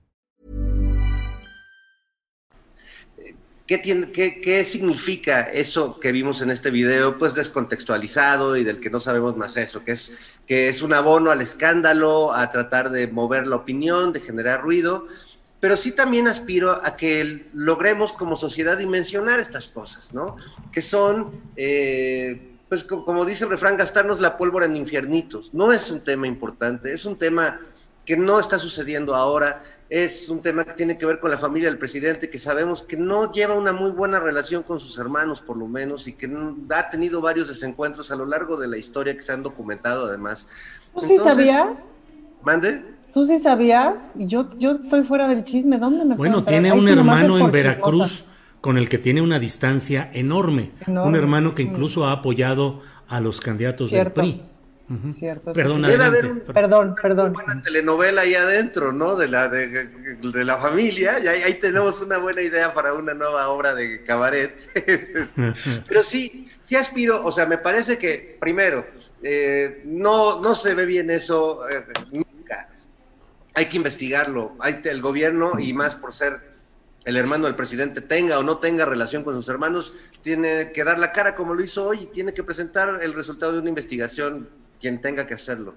Lo otro, como sociedad dimensionemos, esto es nada, esto no tiene que ver con los verdaderos debates importantes, esto no tiene que ver con la captura de Cárdenas Palomino o con la orden de aprehensión contra Miguel Alemán, o sea, esto no tiene que ver con la consulta del juicio de los expresidentes, esto es el, el, el changuito que está allá en la jaula de aquel lado aventando caca a la ventana para tratar de llamar la atención y evitar que lo bañen o evitar que, suceda algo que no quiere que suceda. Eh, creo que no hay que ir más allá de eso, no hay que darle realmente más la importancia que tiene en la vida política, hay que aclararlo. A mí me queda claro que, no, no es que él, le esté llevando esas lanitas al presidente para que se haga rico, ¿verdad? O sea, no, o sea dimensionemos los, niveles de crímenes o delitos que estamos juzgando en, Andorra, en, las islas de Caimán, cuando aquí pues se trata de otra cosa, se trata de ruido, eh, que espero que se aclare, que si hay algún delito que, se juzgue, que se castigue, pero no nos distraigamos de lo esencial, básicamente es lo que pienso. Gracias, Fernando Rivera. Eh, Ana Francis, a pesar de la exhortación de Fernando para que no, no perdamos el tiempo en esto, a mí me sigue llamando la atención la importancia escénica de un personaje que me parece que de la interpretación del rol que juega, pues pueden deducirse muchas cosas, que es David León Romero, que era el operador político para asuntos especiales del entonces gobernador de Chiapas, Manuel Velasco Cuello, que ha presumido una gran cercanía con el entonces candidato López Obrador, con el presidente López Obrador, que ha recibido muchos favores políticos, como aquel mm, absolutamente aberrante episodio en el que se instaló como senador, el Senado, rompiendo las reglas, le permitió regresar a tomar posesión de la misma gubernatura que él había dejado días atrás, en fin, y luego este personaje, David León Romero, es quien aparece en las dos ocasiones. Y en ambos casos se habla pues de sumas, de cuentas pendientes, de agregados, de lo que falta, de lo que sobra, y por otra parte, David León Romero luego tuvo un papel relevantísimo, fue coordinador de logística del presidente electo López Obrador, fue coordinador de protección civil e iba a ser el director de la empresa dedicada a la compra de medicinas y de vacunas del gobierno mexicano. ¿Qué opinas del papel escénico y qué significado puede tener David León Romero? Ana Francis. Fíjate que una vez me contaron una historia que por supuesto no sé si es verdad y no sé si es solo historia, de Córdoba Montoya, de cuando los inicios de Salinas de Gortari, en donde hubo una reunión con una serie de personajes de la política, empresarios, etcétera, etcétera. Y entonces, en ese momento, el presidente Salinas pidió una serie de cosas y los personajes estos le empezaron a armar de jamón para decir que no, que sí, que no, que esto, que lo otro. Y entonces entró Córdoba Montoya al salón y a cada uno le repartió un foldercito. Y entonces la historia es que todo el mundo vio su foldercito y dijo, por supuesto que sí, señor presidente. Es decir, les dejó claro que tenían cositas, que tenían colita que les pisaran y que él tenía los foldercitos en donde estaba perfectamente bien detallado la colita que les pisara. Ahora, este tipo, este tipo de personajes pues están siempre presentes en la política mexicana y claro que hay que observarlos. Lo que pasa es que no salen a la luz, ¿no? Siempre son la mano que mece la cuna. Y por supuesto que tienen que ser observados. Hace unas semanas Hernán Gómez escribió este artículo sobre los sobre los Scherer, ¿no? este, en, justamente en, en, en, la oreja del presidente en la oreja de la doctora Sheinbaum, etcétera, y como, como este tipo de personajes que tejen hilos detrás. Ahora, hay unos personajes que son los cabilderos, ¿no? Que esos personajes pues existen en la política del mundo y que tienen todo el sentido del mundo, es que tienen todo el sentido, es decir, estos personajes que van y van negociando cosas y que no necesariamente son los que dan la cara, para que luego llegue quien da la cara y termine la negociación, pues, ¿no? Pero en el caso del presidente López Obrador, la verdad es que lo hemos visto muy cabildero de sí mismo, es decir, sí lo hemos visto muy negociador de sí mismo y con, con pocos personajes así detrás o, o, de pronto se han querido identificar algunos y tal, pero la verdad es que se los ha ido zafando así, pues, cuando, cuando llega el chisme. Entonces, creo que estamos ante un operador, ante un operador con el que hay que tener cuidado y ante un operador al que hay que tenerle el ojo bien puesto, sabiendo cómo juegan estos operadores. Es decir, es un juego que se inventó hace mucho que tiene que ver con yo te tengo tu foldercito, pues, ¿no? Y lo voy a usar y me queda claro que este video es parte de un foldercito, pues, ¿no? Este video es de 2015 y luego me parece que Loret declara que lo tiene desde hace un año. Bueno, ¿por qué lo sacas ahorita? ¿Pero es un folder hacia el presidente López Obrador? Pues no lo sabemos, ¿no? No lo sabemos. ¿O es un folder hacia quién? Vale la pena preguntárselo. Es decir, no veo que al presidente le vaya a afectar, la verdad. No veo que le vaya a afectar mayor cosa. Eh, pero entonces valdría la pena preguntarse, ¿es un folder hacia quién? Pero de que hay personajes con foldercitos yendo este, eh, haciendo la visita de los palacios, me queda claro que los hay.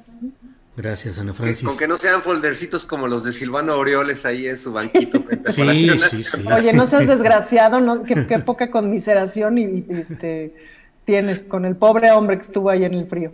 En sí, en su banquito verde, que es ya todo un emblema. Horacio Franco, el escenario en el cual se produce la irrupción de este video es un escenario muy complicado. Silvano, queriéndose convertir en el eh, denunciante de las distorsiones del sistema político, cuando él es justamente una de las expresiones más depuradas de lo peor de ese sistema. Eh, Cárdenas Palomino, detenido. Mm, el careo para este lunes de eh, Loret de Mola, Mm, por la vía virtual y si es que lo acepta, si es que no, no eh, tiene algún pretexto o alguna coartada, eh, y la orden de aprehensión contra Miguel Alemán. Se está enturbiando el terreno y eso es lo que produce la aparición de este tipo de, de videograbaciones. ¿Crees que estamos entrando ya a un choque fuerte, más fuerte todavía de lo que hemos vivido entre las posturas de la 4T y las posturas de los poderes desplazados? Yo creo que sí, totalmente. Se las tienen guardaditas. Más ah, va a haber más videos, va a haber más filtraciones, va a haber, eh, obviamente cada vez va a haber menos eh, ética y mucho menos escrúpulos al tratar de seguir denostando y dando el golpe blando tan famoso, tan nombrado, ¿no? Eh, porque mientras obviamente vivimos nosotros en una realidad, ellos viven en otra, ¿no? Digo, basta ver el premio que le dio el rey de España a Krause también, ¿no? De eso se ha hablado muy poco, ¿no? Eh, independientemente de la calidad o no calidad de, o probidad de Krause, bueno, este, pasan muchas cosas, ¿no? Eh, la, expulsión de Daniel Izárraga, por ejemplo, son, son, son noticias que finalmente nos abruman y vienen de, directo al, corazón de la gente que estamos politizando o tratando de politizar un criterio nacional en, México, ¿no? Eh, y, y, menciono lo de Daniel Izarga porque finalmente aquí se ve, o sea, tanto que le achacan al observador que hay censura en los medios, ¿no? Por, por el hecho de que se defienda eh, en las mañaneras, que es su único foro para poder defenderse, eh, porque no tiene esos foros en la televisión abierta, ¿no? Para que vean que en El Salvador sí hay censura y sí hay censura muy, muy seria, ¿no? Para que expulsen a un periodista de esa envergadura, es evidentemente, habla muy mal de un mandatario, ¿no? Eh, pero bueno, hablando del golpe blando, se van a seguir dando, Julio. Yo creo que esto es una cuestión de tiempo nada más. Pensábamos que después de las elecciones y de la conformación de la Cámara de la Cámara de Diputados iba a haber una como meseta para ver qué pasa, pero no, porque finalmente siempre va a haber algo que eh, sacan en contra de López Obrador o, noticias falsas, etcétera, etcétera, y la cuestión de la de la de, tratar de derrocarlo de una manera con, con, un golpe blando, que yo sí creo que sí es un este es una convicción de la de la derecha, ¿no? Y que, y que pues trata de tergiversar toda la opinión pública, ¿no? La cuestión es que la gente ya no se chupa el dedo y en ese sentido sí tiene razón el presidente, que aunque yo no estoy de acuerdo al 100% con él de que el pueblo es sabio al 100%, porque si el pueblo fuera sabio al 100%, obviamente eh, tuviéramos otro, otro, otros paradigmas en la cuestión de educación alimentaria, en cuestión de educación a los hijos, en cuestión de comportamiento, de violencia a la mujer, de homofobia, de misoginia, etcétera, etcétera. Pero dentro de la política yo creo que el pueblo mexicano sí está ya consciente de que no podemos volver a lo de antes. No, no podemos porque nos hicieron demasiado daño le hicieron mucho daño al país y que, que incluso todas estas cuestiones de los cilindros, estuve muy atento a tu programa de ayer de los cilindros de gas, etcétera, etcétera. Yo creo que finalmente lo que quiere AMLO es cumplir absolutamente sus promesas. Y lo dijo, ¿no? En cuestión de los cilindros. Sí, pues no ha cumplido esa promesa, pues vamos a sacar los cilindros de gas para que la gente tenga eh, eh, una inflación, para que haya en México una inflación menor.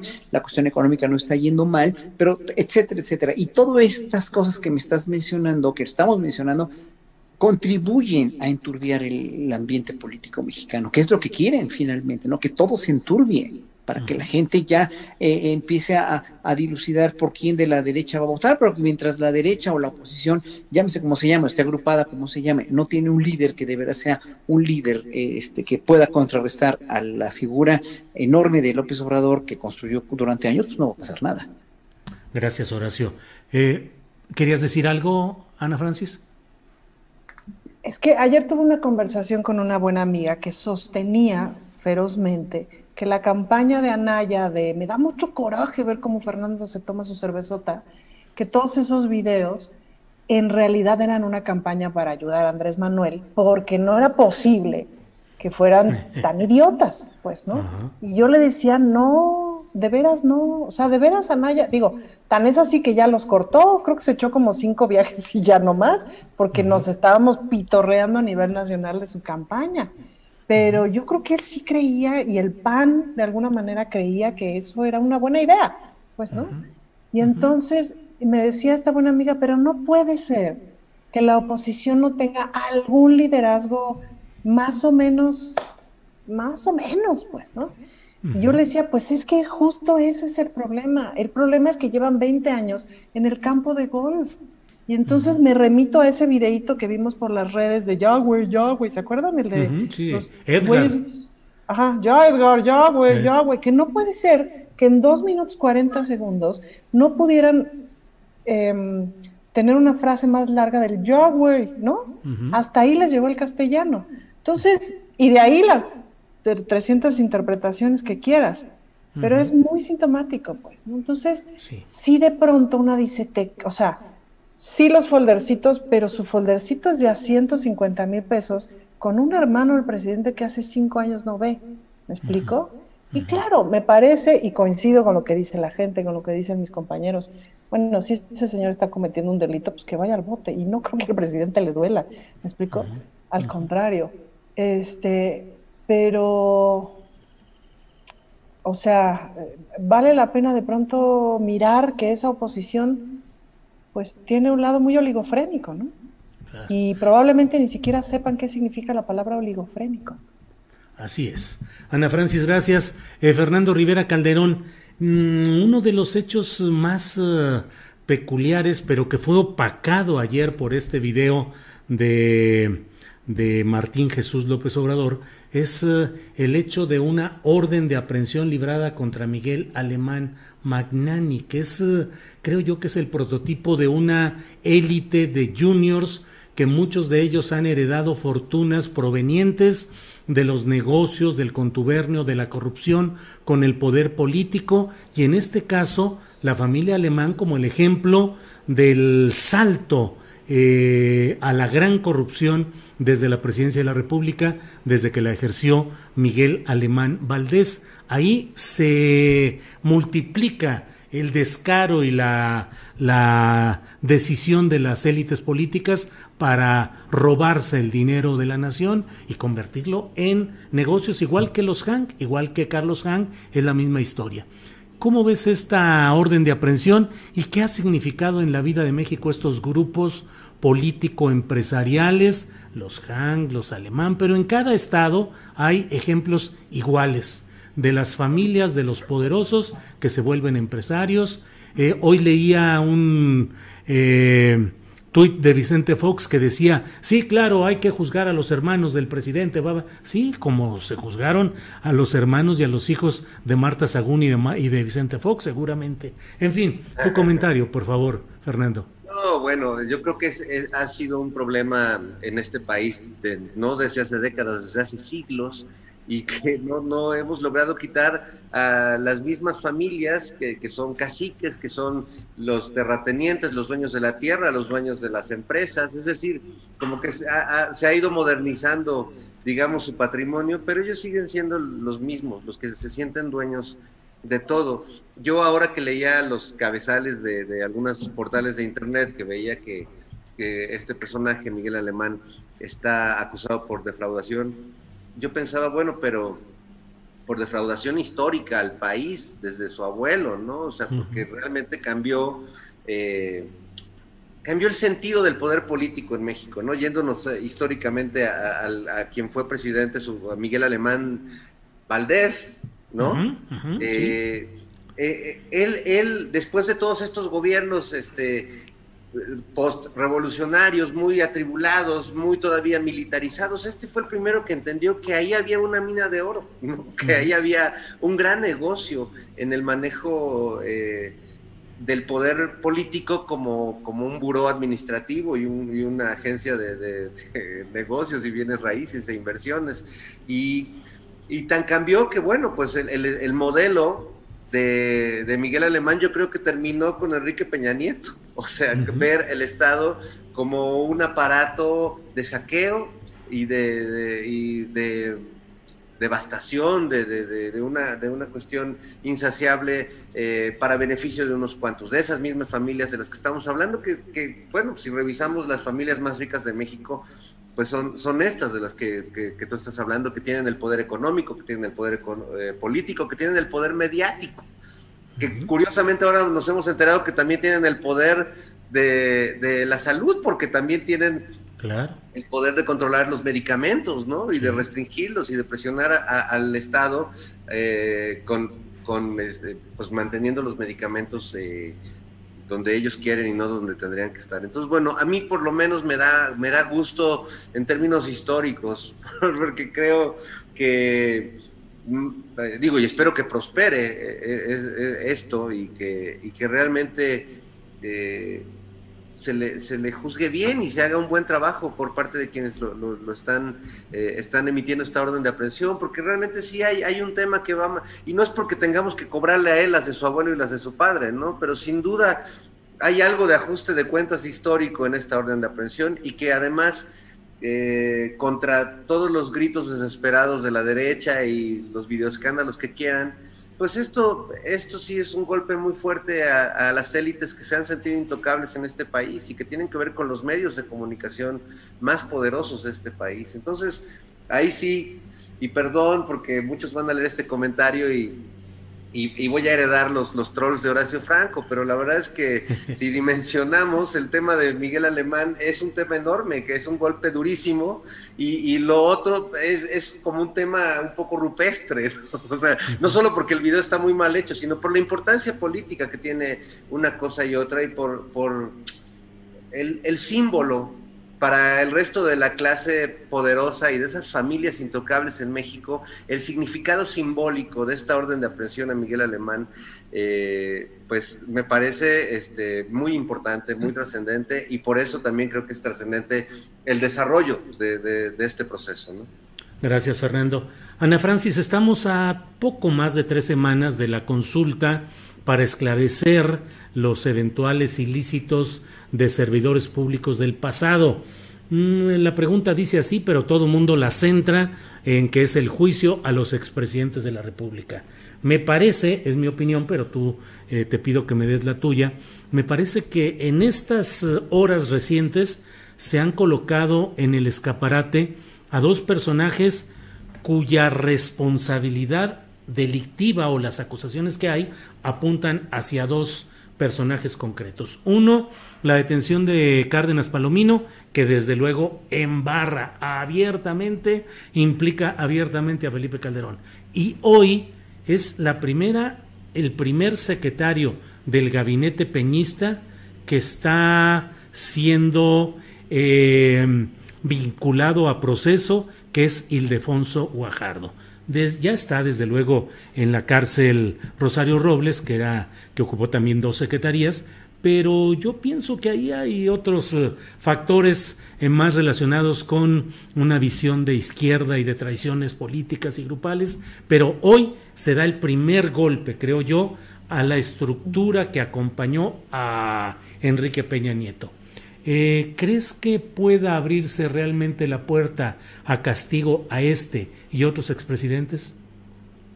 Pues ah, no sé si no sé si te voy a hablar desde un análisis lo más objetivo que me salga o desde un deseo profundo, pues, ¿no? Por supuesto que me gustaría y, y, hay una cosa que sí veo, que es que veo a un gobierno mucho más organizado que el que veía hace dos años o que el que veía hace año y medio. Es decir, la llegada en el 2018, eh, la, como la crecida del movimiento tan grande, la no experiencia para gobernar, porque también es cierto que Morena es un partido que no ha tenido experiencia para gobernar, que la empieza a tener, ¿no?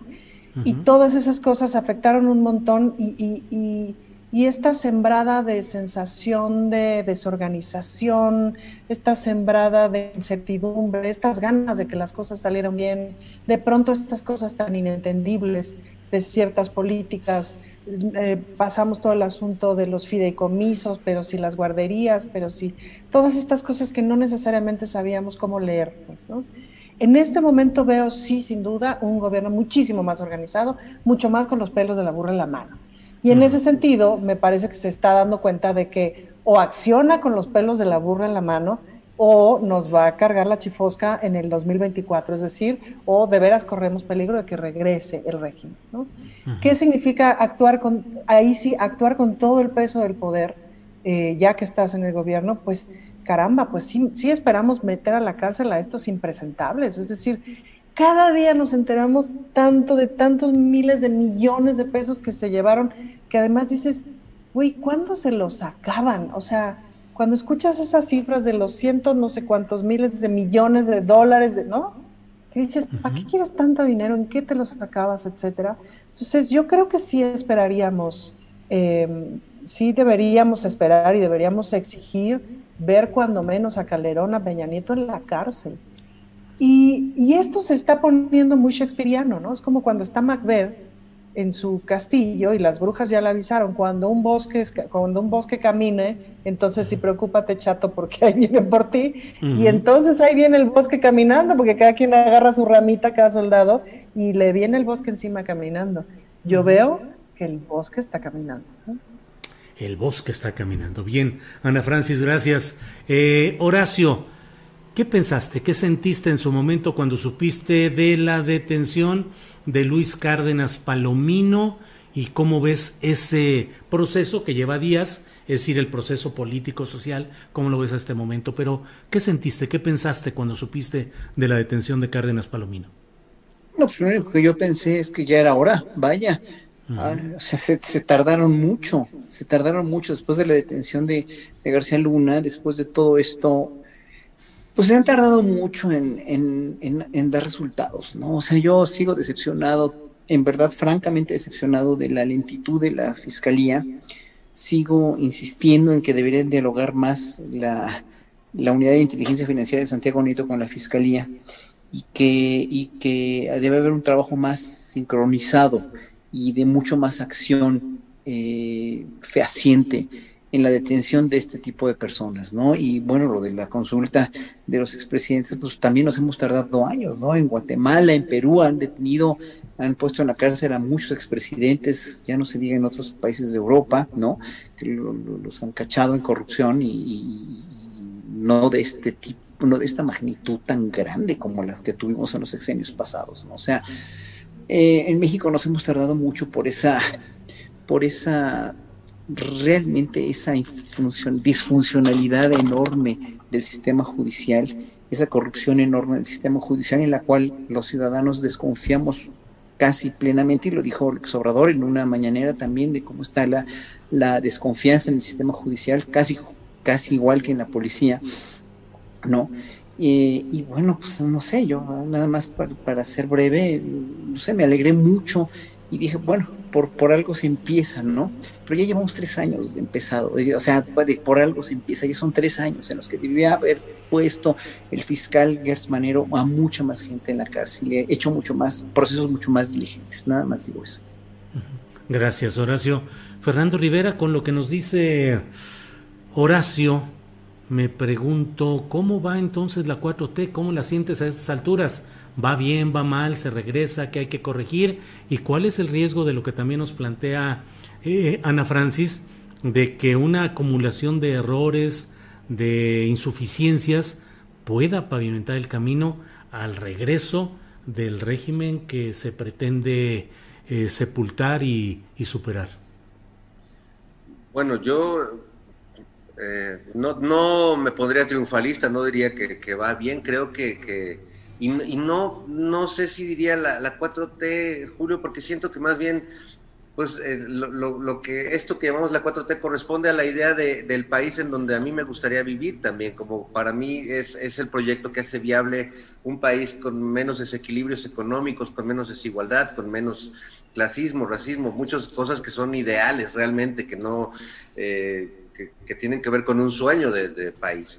Yo creo que el presidente, su equipo cercano, muchas personas que, creemos en su proyecto de país y que empujamos desde diversas eh, trincheras esto, pues estamos atravesando una tempestad o sea, yo veo que hay una tempestad, que hay una gran turbulencia. Si fuéramos en un avión, pues es el momento en el que empiezan a, caerse las, algunas maletas, ¿no? Y algunas, y, no faltan los agoreros de la catástrofe, porque bueno, finalmente el país eh, estaba en una situación que no podía ser peor. O sea, ¿no? Que, la noticia de cada día era una nueva narcofosa encontrada, eh, un nuevo comando, sea del narco o del mismo ejército ejecutando estudiantes por error, daños colaterales, o sea, eh, yo, todas todos colegas, incluso amigos, caricaturistas que hablan de esta militarización en, la era de la 4T,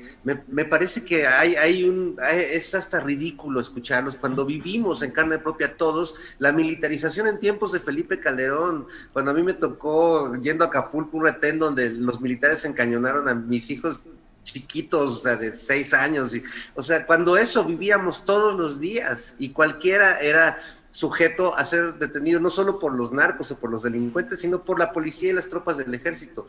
Que no se ha acabado. No, pues no, pues es que está tremendo. Está tremendo salir de todo eso. Yo creo que hay una gran turbulencia. Creo que hay muchos agoreros del desencanto de decir, ya ven, no pudieron. Regrésenos el país para seguirlo destruyendo a gusto.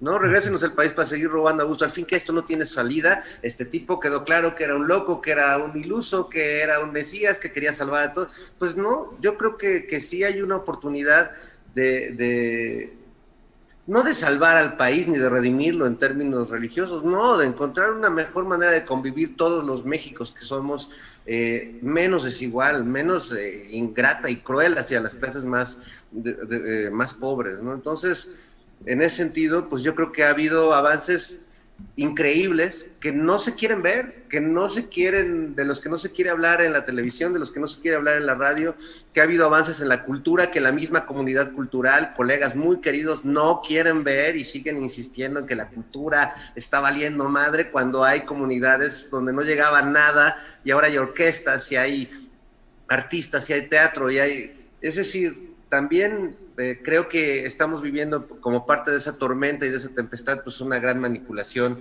de la información que sí nos puede llevar a, eh, pues a, perder el país, a perder este proyecto, este proyecto, pues sí de idealistas, sí de soñadores, sí de personas que creo que queremos un mejor futuro para todos, no nomás para mí y los míos, ¿no? Para todos, para todos.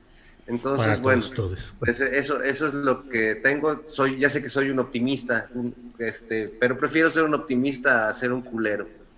Bien, Fernando, gracias. Horacio Franco, em, abrazos, no balazos. ¿Cómo ves la situación del país? Hay escenas constantes en las cuales se ve pues no solo la barbarie de acciones de grupos criminales, sino además también pues el, uh, la provocación o el ataque a fuerzas militares en lugares como Aguililla. ¿Cómo has visto qué se puede hacer? ¿Qué opinas de lo que está pasando en este terreno de la violencia en muchas partes del país y el papel de las Fuerzas Armadas en estos casos? Muchos le achacaron a López Obrador el haber cambiado de opinión, y eso sí fue una, cuestión muy, em, de veras, muy significativa, muy emblemática. De en campaña haber dicho que el ejército no, que no a la militarización de, México, ¿no? Como, como en tiempos de Calderón. Pero imaginémonos para haber cambiado de giro de pensamiento tan radicalmente lo que, de lo que no se debió haber enterado el hombre cuando entró al poder. O sea, si nosotros veíamos, vimos con Calderón, con el gobierno de Calderón y su absurda guerra contra el narco que nunca, nunca, este, nunca dio ningún fruto positivo, vimos un desmadre, vimos un convertirse a México en un campo minado, en un, en un campo sitiado, en un campo de muerte, ¿no? Por haber abierto esa cloaca. Y cuando llega, eh, con Peña Nieto siguió obviamente y se normalizó, dijéramos, ¿no? Se normalizó la violencia y pues ahora sí que ya nos volvimos los ciudadanos indolentes a tanto crimen, a tanta muerte, a tanta fosa común, a tanta a tanto, ya nos, nos hicimos la idea de que así era. Eso es lo más patético, ¿no? Creo yo. López Obrador, en su campaña, dice no a la militarización. Imagínense un hombre con la experiencia política de López Obrador, que es mucha, de lo que no se debió haber enterado cuando, cuando, cuando llega al poder y dijo, no, pues Guardia Nacional. O sea, sí, o sea, no nos queda de otra, porque si no de veras nos van a, o sea, van a tomar el país. Obviamente, ¿no? Va, o va a pasar, o sea, va a, va a seguir pasando esto al cuadrado, sobre todo porque tengo tanta gente en contra del crimen organizado. Entonces, sí, o sea, la campaña de abrazos no balazos está muy bien, pero, pero tiene que estar sustentada por una, por una Guardia Nacional que esté vigilando las cosas, ¿no? Y que esperemos podamos tener fe en esta Guardia Nacional que va a ser finalmente su papel mucho más decorosamente y mucho menos corruptamente de lo que lo hacía la Policía Federal que esperemos que sí haya, haya mejores incentivos económicos para ellos, mejores cuestiones de cuarteles que les están dando, etcétera, etcétera. O sea, y, junto con el, con, el ejército, yo creo que no les quedó de otra. ¿eh? La verdad, yo creo que la situación sí estaba tan mal, tan mal. Mira, a ti te lo dijo Fernando, te lo dijo Calderón, tú me lo dijiste el día que te dijo Calderón que en este país no gobernaba él, sino el narco, ¿no? Bueno, yo creo que López Obrador también vio mucho de eso, vio toda esta, esta cuestión de que es, que es que no puede seguir siendo esto ya así, ¿no? Y, no tuvo otra más que recurrir a la Guardia Nacional y a, sí, una militarización que no ha sido yo no he visto que haya sido excesiva, ¿no? No, no, no, no, no, este, no se ha incurrido en, en, una, en una militarización a la, como podría ser la de un país como Argentina o, o como una dictadura militar eh, porque no es dictadura, están, están tratando de que el ejército y la Guardia Nacional estén salvaguardando precisamente la integridad de lugares como Aguililla, o que no les está saliendo al 100%, pues no, porque estaban infestados hasta el full, como Guanajuato, ¿no? Como, como, como Michoacán, ¿no? De, de, de narcos y de gente del crimen organizado que estaba ya en verdad eran, eran tierras sin ley, pues, ¿no? ¿Qué, haces cuando hay tierras así sin ley? Está, está muy difícil, ¿no? No, no creo que sea nada fácil, yo no quisiera estar en los zapatos en la cuestión de seguridad y de esta cuestión de López Obrador, ¿no? Horacio, gracias. Eh, Ana Francis, hagamos, digo, para estar en, en la tonalidad adecuada, ¿qué te parece si hacemos un ejercicio un poco, no sé si teatral, narrativo o imaginativo?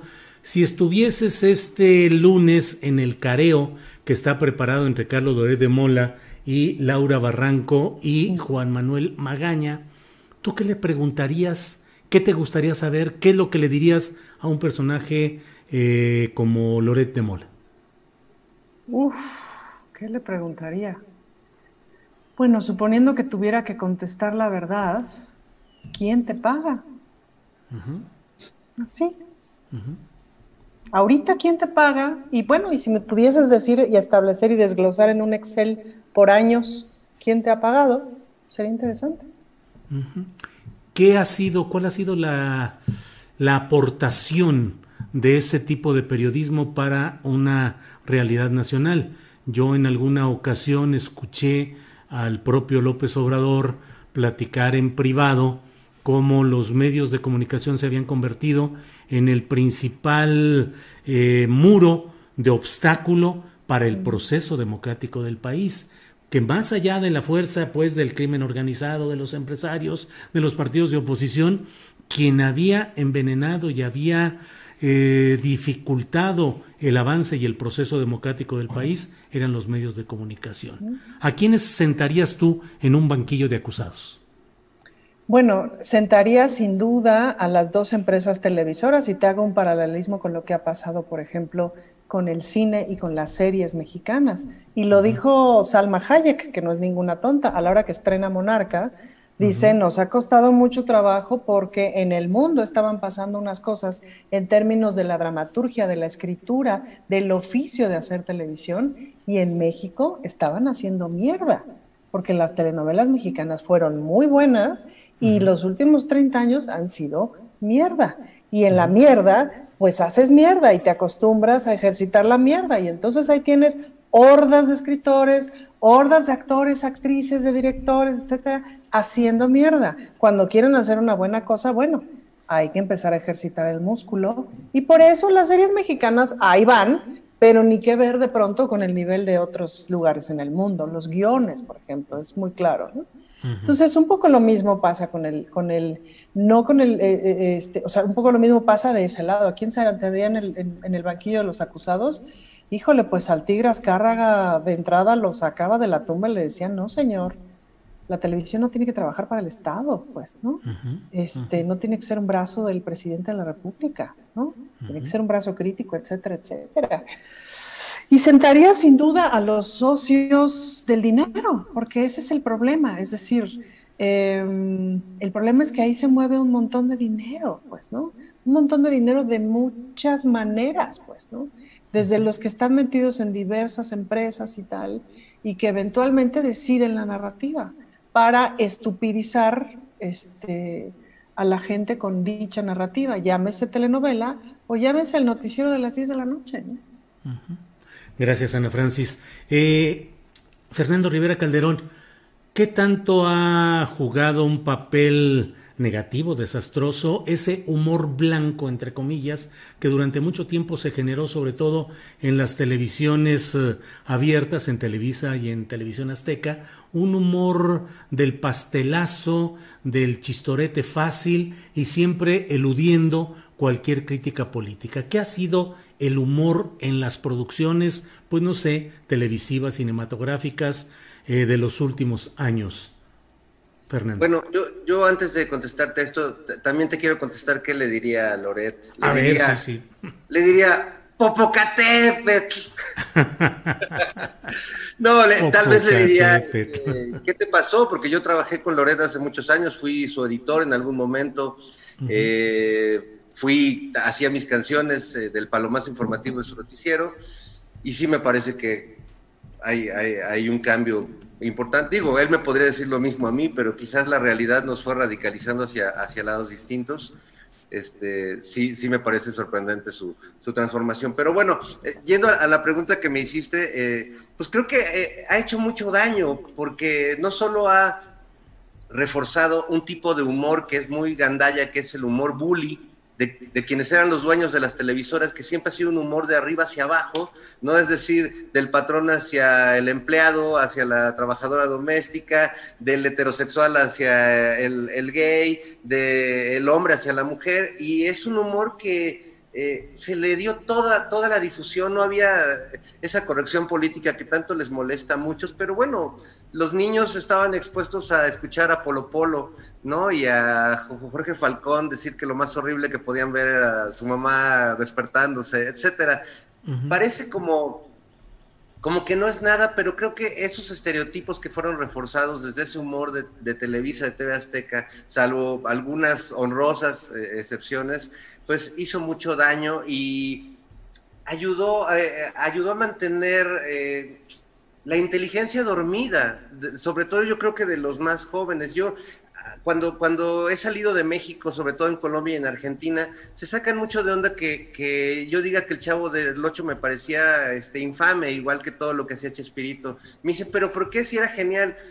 Les digo, es que para nosotros era como una cárcel no podíamos, era lo único que se podía ver en México. Ustedes tenían a, otras cosas, ¿no? Podían acceder a, otros, a otras narrativas.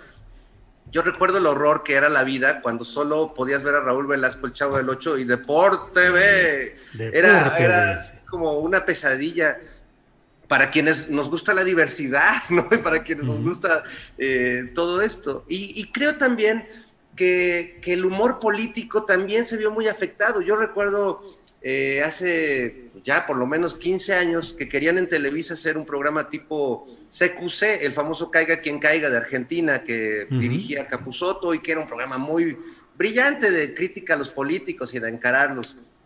Y me llaman a mí un productor de Televisa para, evidentemente a mí siempre me contrataban como guionista, porque con este rostro pues no temían que no, que no fuera a llegar el rey. Entonces siempre decían, queremos un guionista. Me decían, ¿a quién sugieres de conductor? Y les decía, pues a mí, me dice, no, no, no, no. Tenemos a Facundo, a, a, Broso, tenemos a Dal Ramones, tenemos a Eduardo Videgaray. Les digo, amigos, pues, ¿cómo les explico? No, o sea, ¿cómo?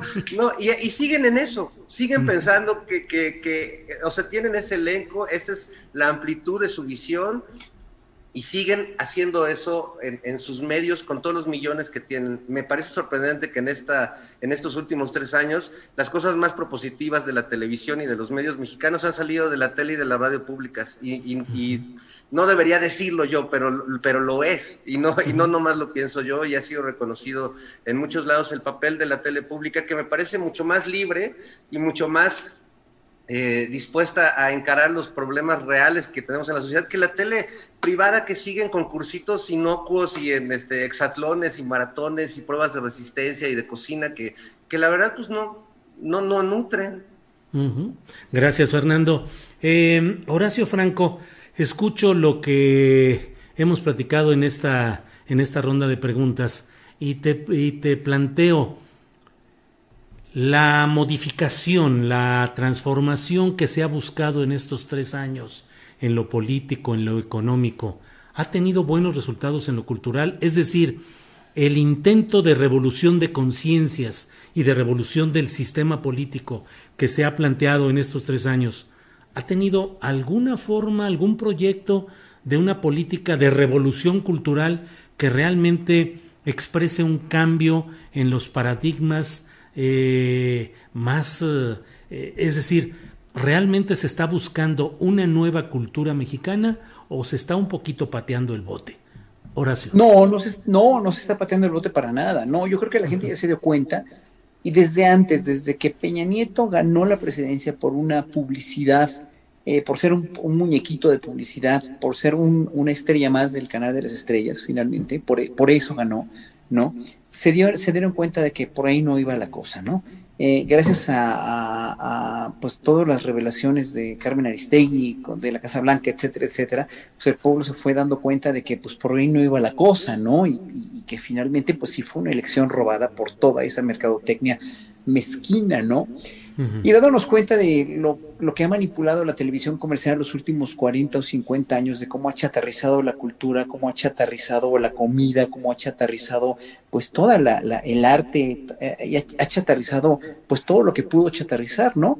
Eh, incluso no sé si se acuerden que, que, pues, eh, bueno, Televisa tenía un, un espacio como, como este de discusión, un foro de discusión que se transmitía en Canal 9, que era el canal cultural de Televisa que dirigía Miguel Sabido. No sé si te acuerdas tú, Julio, que yo estuve incluso en, un, en uno de estos eventos, se llamaba Espacio Televisa, y ahí me vetó, me vetó Azcárraga, porque le dije, me atreví a decirle que este, estos espacios los dirigía Gastón Melo, que era un actor, ¿no? Si, te acuerdas de Gastón, un, muy inteligente actor. Y, este, pues ahí estábamos eh, con chavos dialogando, etcétera, haciendo discusiones de temas de actualidad, de ciencias, de artes, de filosofía, etcétera, etcétera, que organizaba Televisa. Y, y pues una vez se me ocurrió decirle a Azcárraga que por qué no cambiaban un poco los contenidos, ¿no?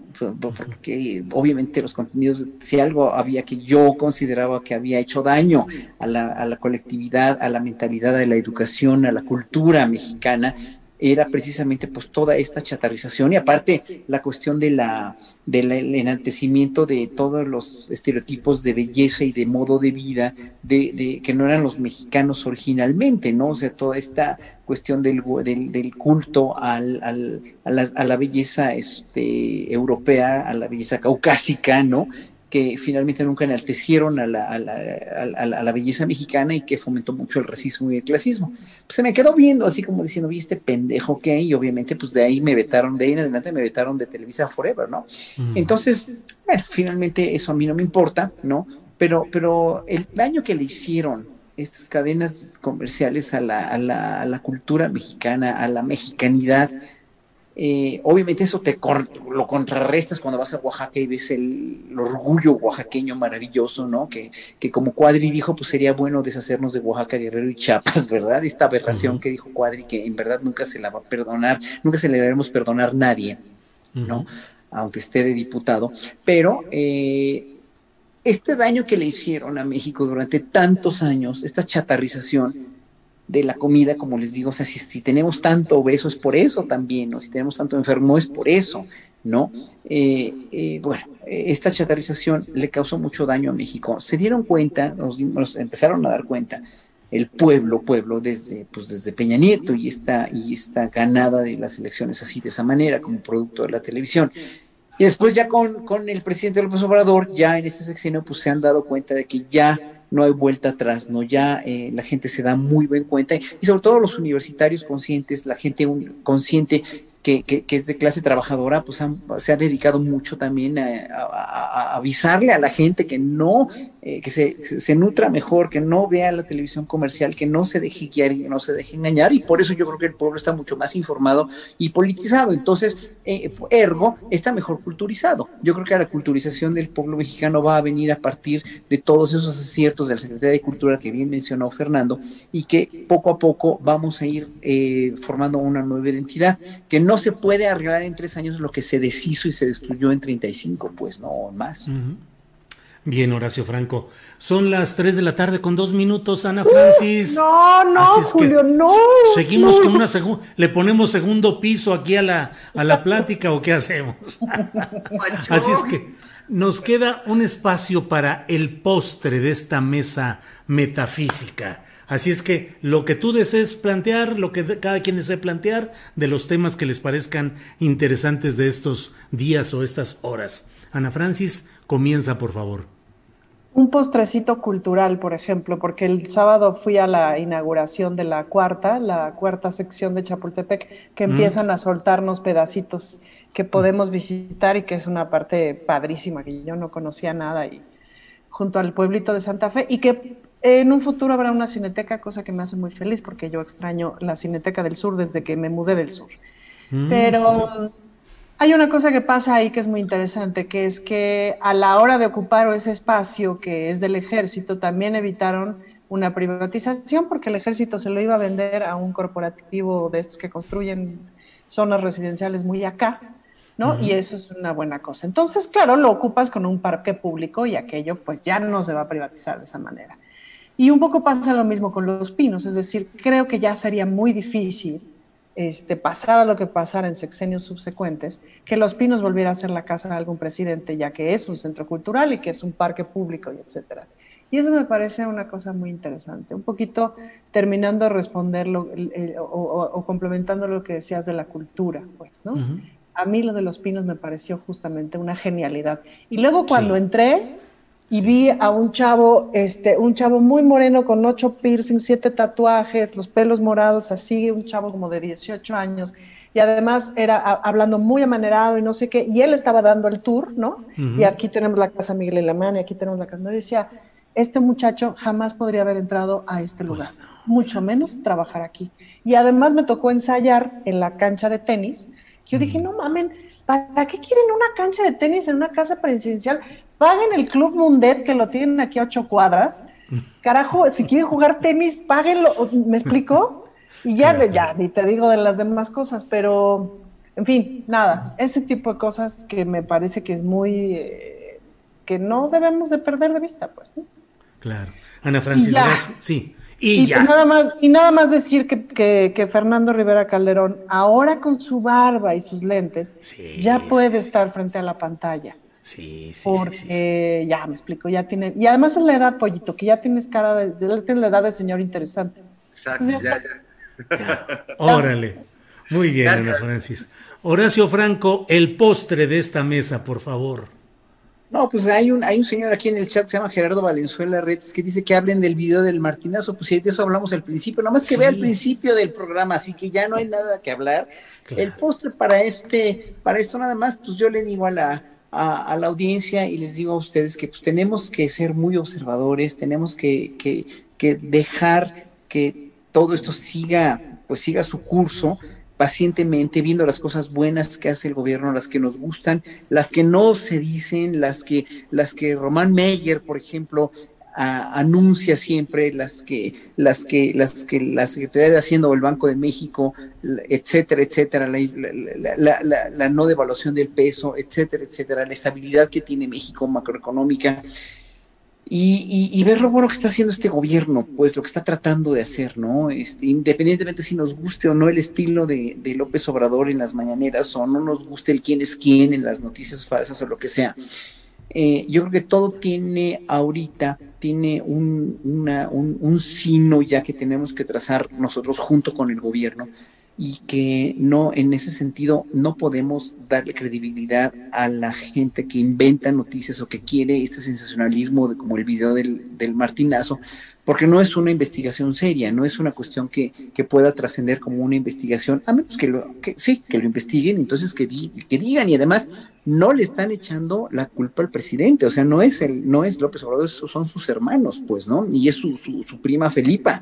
Entonces, en ese sentido, nosotros como pueblo tenemos que estar finalmente pendientes de, que, se, que, se cumplan las cosas, de que se hagan, ser críticos, pero también obviamente no ser extrabenevolentes ni nada, pero ver lo bueno que se está haciendo. Y lo bueno que se está haciendo y que viene por hacerse en los sexenios siguientes es que precisamente salgamos de ser un país con una dictadura perfectamente bien este, entramada, con un entramado absolutamente mezquino para pues simplemente vender al país, ¿no? Y se tiene, y, y, y, ojo que los ciudadanos tenemos que estar muy al pendiente de lo del litio, de lo del petróleo, de, los, las energías este, limpias, etcétera, etcétera. Pero, pero sí, peor que como estábamos antes, no podíamos estar. Que me perdone la gente que apoya a la oposición, pero peor no podemos estar. Como pueblo, como país, ¿no? O sea, a unos cuantos nos fue bien, a la clase media le fue tal vez mejor que ahora, pero y a la clase privilegiada obviamente mucho más, pero pues estamos hablando de una colectividad y si no vemos como patriotas por nuestro país y por toda una igualdad social que debería de haber, pues no vamos a llegar nunca a ningún lado, no vamos a seguir siendo un país verdaderamente deplorable. Horacio, muchas gracias. Eh, Fernando Rivera Calderón, te toca cerrar esta mesa del más allá eh, del viernes 9 de julio. A propósito, Horacio, por ahí también alguien, Eliseo Ramos, dijo, es la mesa del más Acapulco. Entonces, bueno, demostremos que somos más bien del más allá. Por favor, el postre de esta mesa, Fernando. Bueno, pues eh, yo nada más quiero compartirles mi alegría porque eh, a partir de las noticias de esta semana estoy preparando un personaje, pues se me apareció muchas veces en mis fantasías para escribir los guiones, que es Felipe Calderón, porque bueno, pues ah, creo que todos hemos pensado en él de alguna manera. Eh, y creo que él debe de estar pasándola muy raro, ¿no? Así como, como yo cuando tengo insomnio, pero, pero en mala onda, ¿no? O sea, como... Eh, entonces, bueno, pues eh, me imaginaba que Felipe Calderón ahorita debe ser como el personaje Jack Torrance, se llama, si no me equivoco, del Resplandor, que, te acuerdas que estaba así, este, escribiendo un refrán así en su máquina de escribir mil veces y enloqueciendo mientras este, su esposa lo veía así cada día peor, ¿no? Con sus problemas además con la bebida, en, el resplandor, por supuesto. Sí. Entonces estamos haciendo un sketch muy divertido y, se los quiero compartir para que no se pierdan el, domingo Operación Mamut. ¿Tú vas, a hacer ¿Tú vas a hacer a Calderón, Pollito?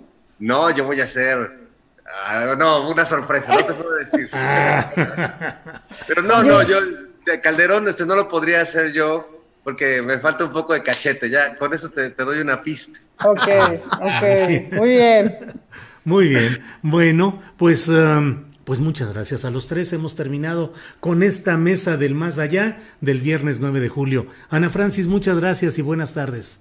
Y abrazos, no chanclazos, dicen en el chat, Julio. Abrazos, no chanclazos. Muy bien. Horacio Franco, buenas tardes y gracias. Abrazo y buenas tardes a todos. Gracias. Fernando Rivera Calderón, gracias. Buenas tardes. A papachos, no mamarrachos. Los quiero. Muy bien, muy bien.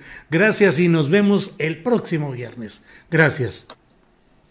Bueno, pues eh, vamos ahora con más noticias las noticias relevantes de esta, eh, de esta mañana, de lo que va de este día, y para ello contamos como siempre con la participación de nuestra compañera Adriana Buentello. Adriana que ya debe estar por ahí preparando pues eh, las pocas noticias que nos quedan, porque la mayoría ya las ha ido despachando eh, Adriana, despachándolas informativamente. Adriana, adelante, por favor. Aquí estamos, Julio, y pues eh, informarles que luego de que la Fiscalía General de la República diera a conocer que obtuvo la vinculación a proceso contra el exsecretario de Economía, Ildefonso Guajardo, por su probable responsabilidad de enriquecimiento ilícito. El exsecretario de Economía en el sexenio de Enrique Peña Nieto dijo en una entrevista con W Radio que esto se trata de una persecución política. Guajardo, además, quien aparece como diputado plurinominal del PRI, eh, sugirió que la vinculación a proceso puede deberse a algunas expresiones que hizo durante la campaña en Nuevo León. Dice Ildefonso Guajardo, incluso tuvo la osadía la fiscalía de pedirle al juez que impidiera mi toma de protesta en la Cámara de Diputados. También eh, este exfuncionario dijo que eh, pues no hay orden de aprehensión en su contra. Y Julio, pues también estamos viendo ya en, pantalla, debemos estar viendo en pantalla lo que puso el presidente del PRI, Alejandro Moreno. Dice, confiamos que aclarará eh, a plenitud eh, Ildefonso Guajardo cualquier duda de la Fiscalía General de la República y que el juez lo absolverá. Esperamos eh, que todo se resuelva favorablemente y que en agosto ingrese a la Cámara de Diputados exonerado y sin presiones. Dice, en vez de utilizar a las instituciones para intentar intimidar a la oposición, el gobierno de Morena debería esclarecer la evidente corrupción y delincuencia electoral al interior de Morena y del gobierno federal. Eh, y Julio, pues también comentarles que hoy en la conferencia mañanera el presidente López Obrador se pronunció sobre los hechos ocurridos en Aguililla, Michoacán, criticó los actos de provocación contra las Fuerzas Armadas en las que incluso se usó maquinaria para desmantelar el helipuerto. Sin embargo, dijo que los soldados tienen instrucción de no responder y no caer en provocaciones. También informó que Rosa Isela Rodríguez, secretaria de Seguridad y Protección Ciudadana, encabezará este mismo día una reunión para elaborar un plan de bienestar integral para Aguililla. Escuchamos. Sí, se está este, atendiendo, pero eh, buscando convencer, persuadir a todos. A los grupos delictivos en este caso. A todos.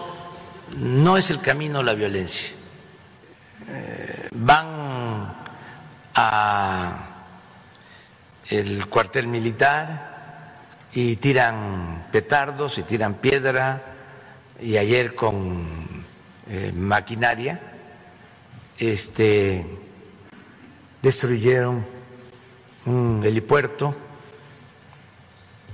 este, y están en un plan provocador.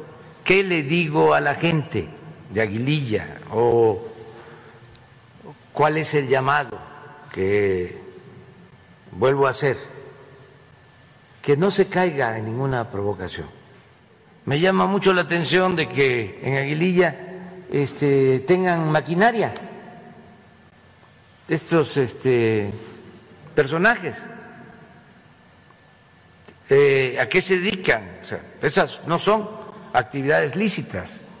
¿Cuál es la indicación que tienen los elementos militares que en estos momentos de no este, responder, no caer en provocaciones y se está hablando con la gente y nos están haciendo caso para que de inmediato se instrumente un programa de bienestar integral en Aguililla. ¿Enviaría algún funcionario responsable a Aguililla este, para atender este programa? ¿Quién sería, presidente? Eh, la licenciada Rosa Isela Rodríguez, secretaria de Seguridad y Protección Ciudadana. ¿Iría para allá ella? Tiene ya este, esta instrucción. Hoy se reúnen eh, representantes de varias secretarías del gobierno federal para la elaboración del plan. Nos están pidiendo, por ejemplo, en Aguililla, que me dio mucho gusto, que se construya un banco de bienestar, ya está autorizado y la titular de la Secretaría de Trabajo y Previsión Social, Luisa María Alcalde, dio a conocer que 830 mil trabajadores han salido del esquema de subcontratación conocido como outsourcing a tan solo dos meses y medio de que entrara en vigor la reforma para la eliminación de este tipo de contratos laborales. Escuchemos. Que a dos meses y medio de eh, entrada en vigor de la reforma en materia de subcontratación. 830 mil trabajadores han salido del esquema, de este esquema de subcontratación, y han sido reconocidos y registrados por sus patrones reales, lo que implica que tendrán por primera vez acceso a este derecho, al reparto de utilidades. También mencionar que de acuerdo a los datos del Instituto Mexicano del Seguro Social, en estos 830 mil trabajadores ya hoy reconocidos, se ha incrementado el salario de cotización en casi 11 por ciento. Recordar que todavía estamos en el periodo de implementación, falta aproximadamente mes y medio todavía de los plazos transitorios, por lo que muy probablemente esta cifra hoy de 830 mil se vaya incrementando.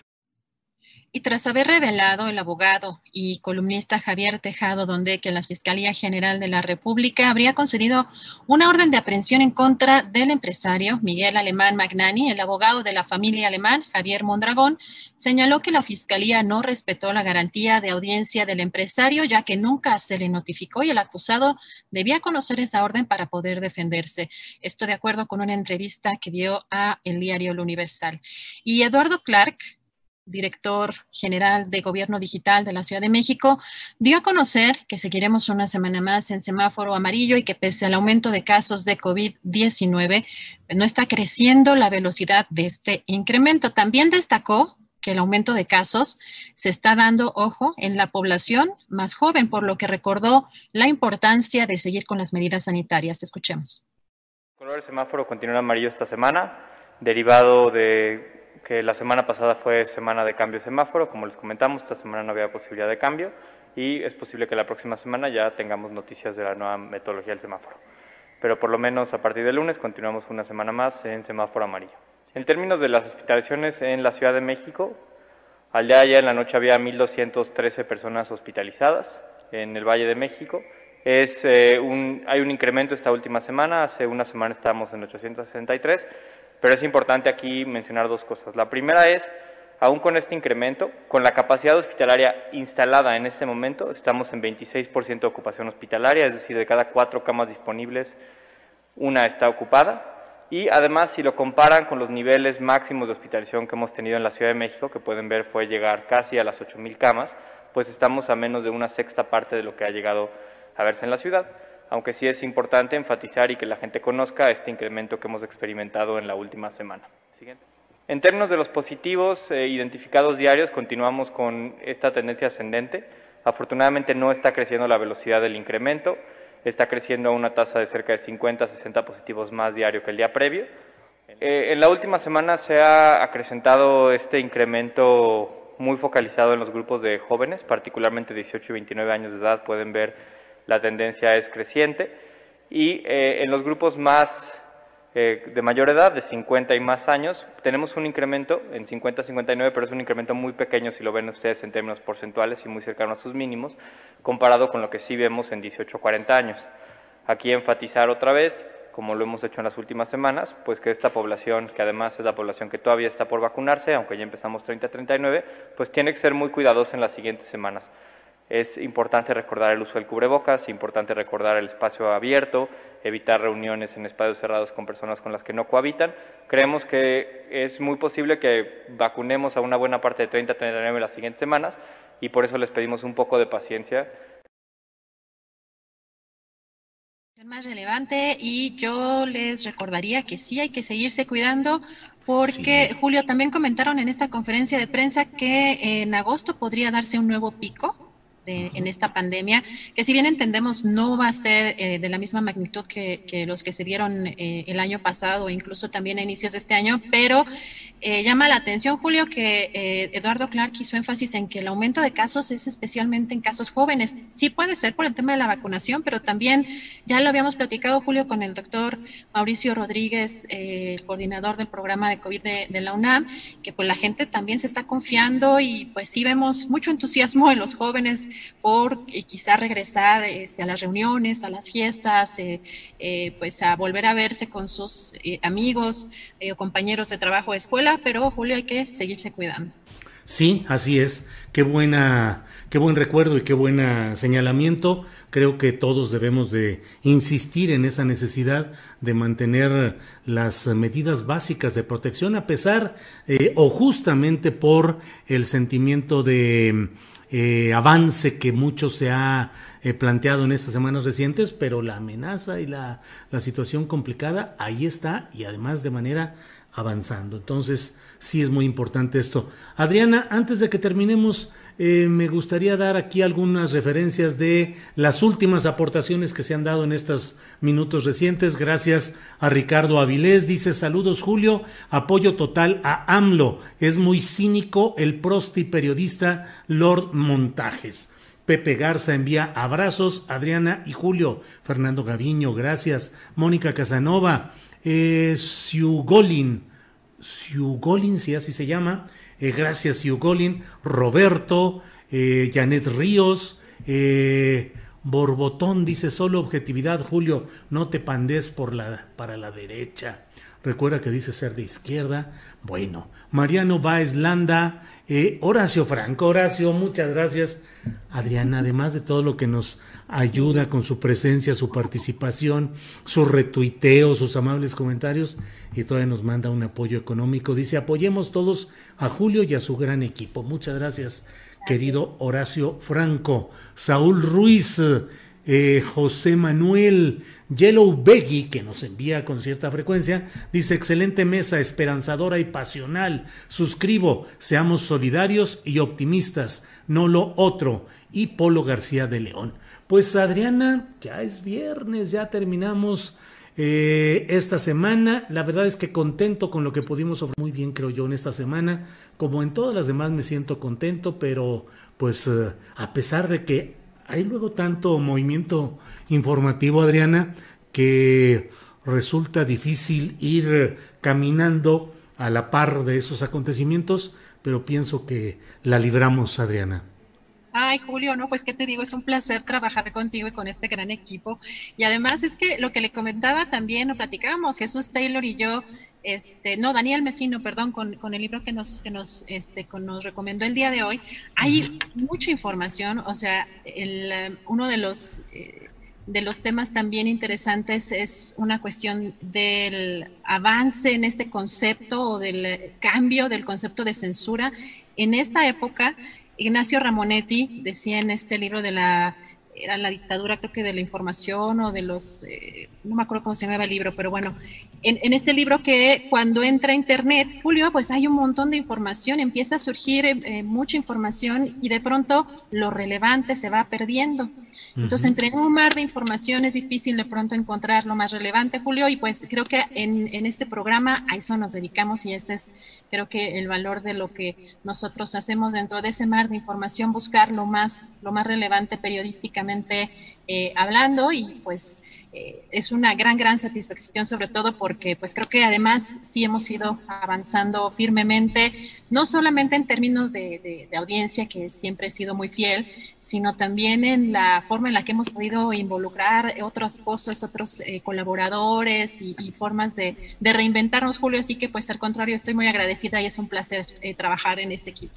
Muy bien, pues muchas gracias a la audiencia en primerísimo lugar, gracias al equipo de trabajo, gracias Adriana y nos vemos el próximo lunes.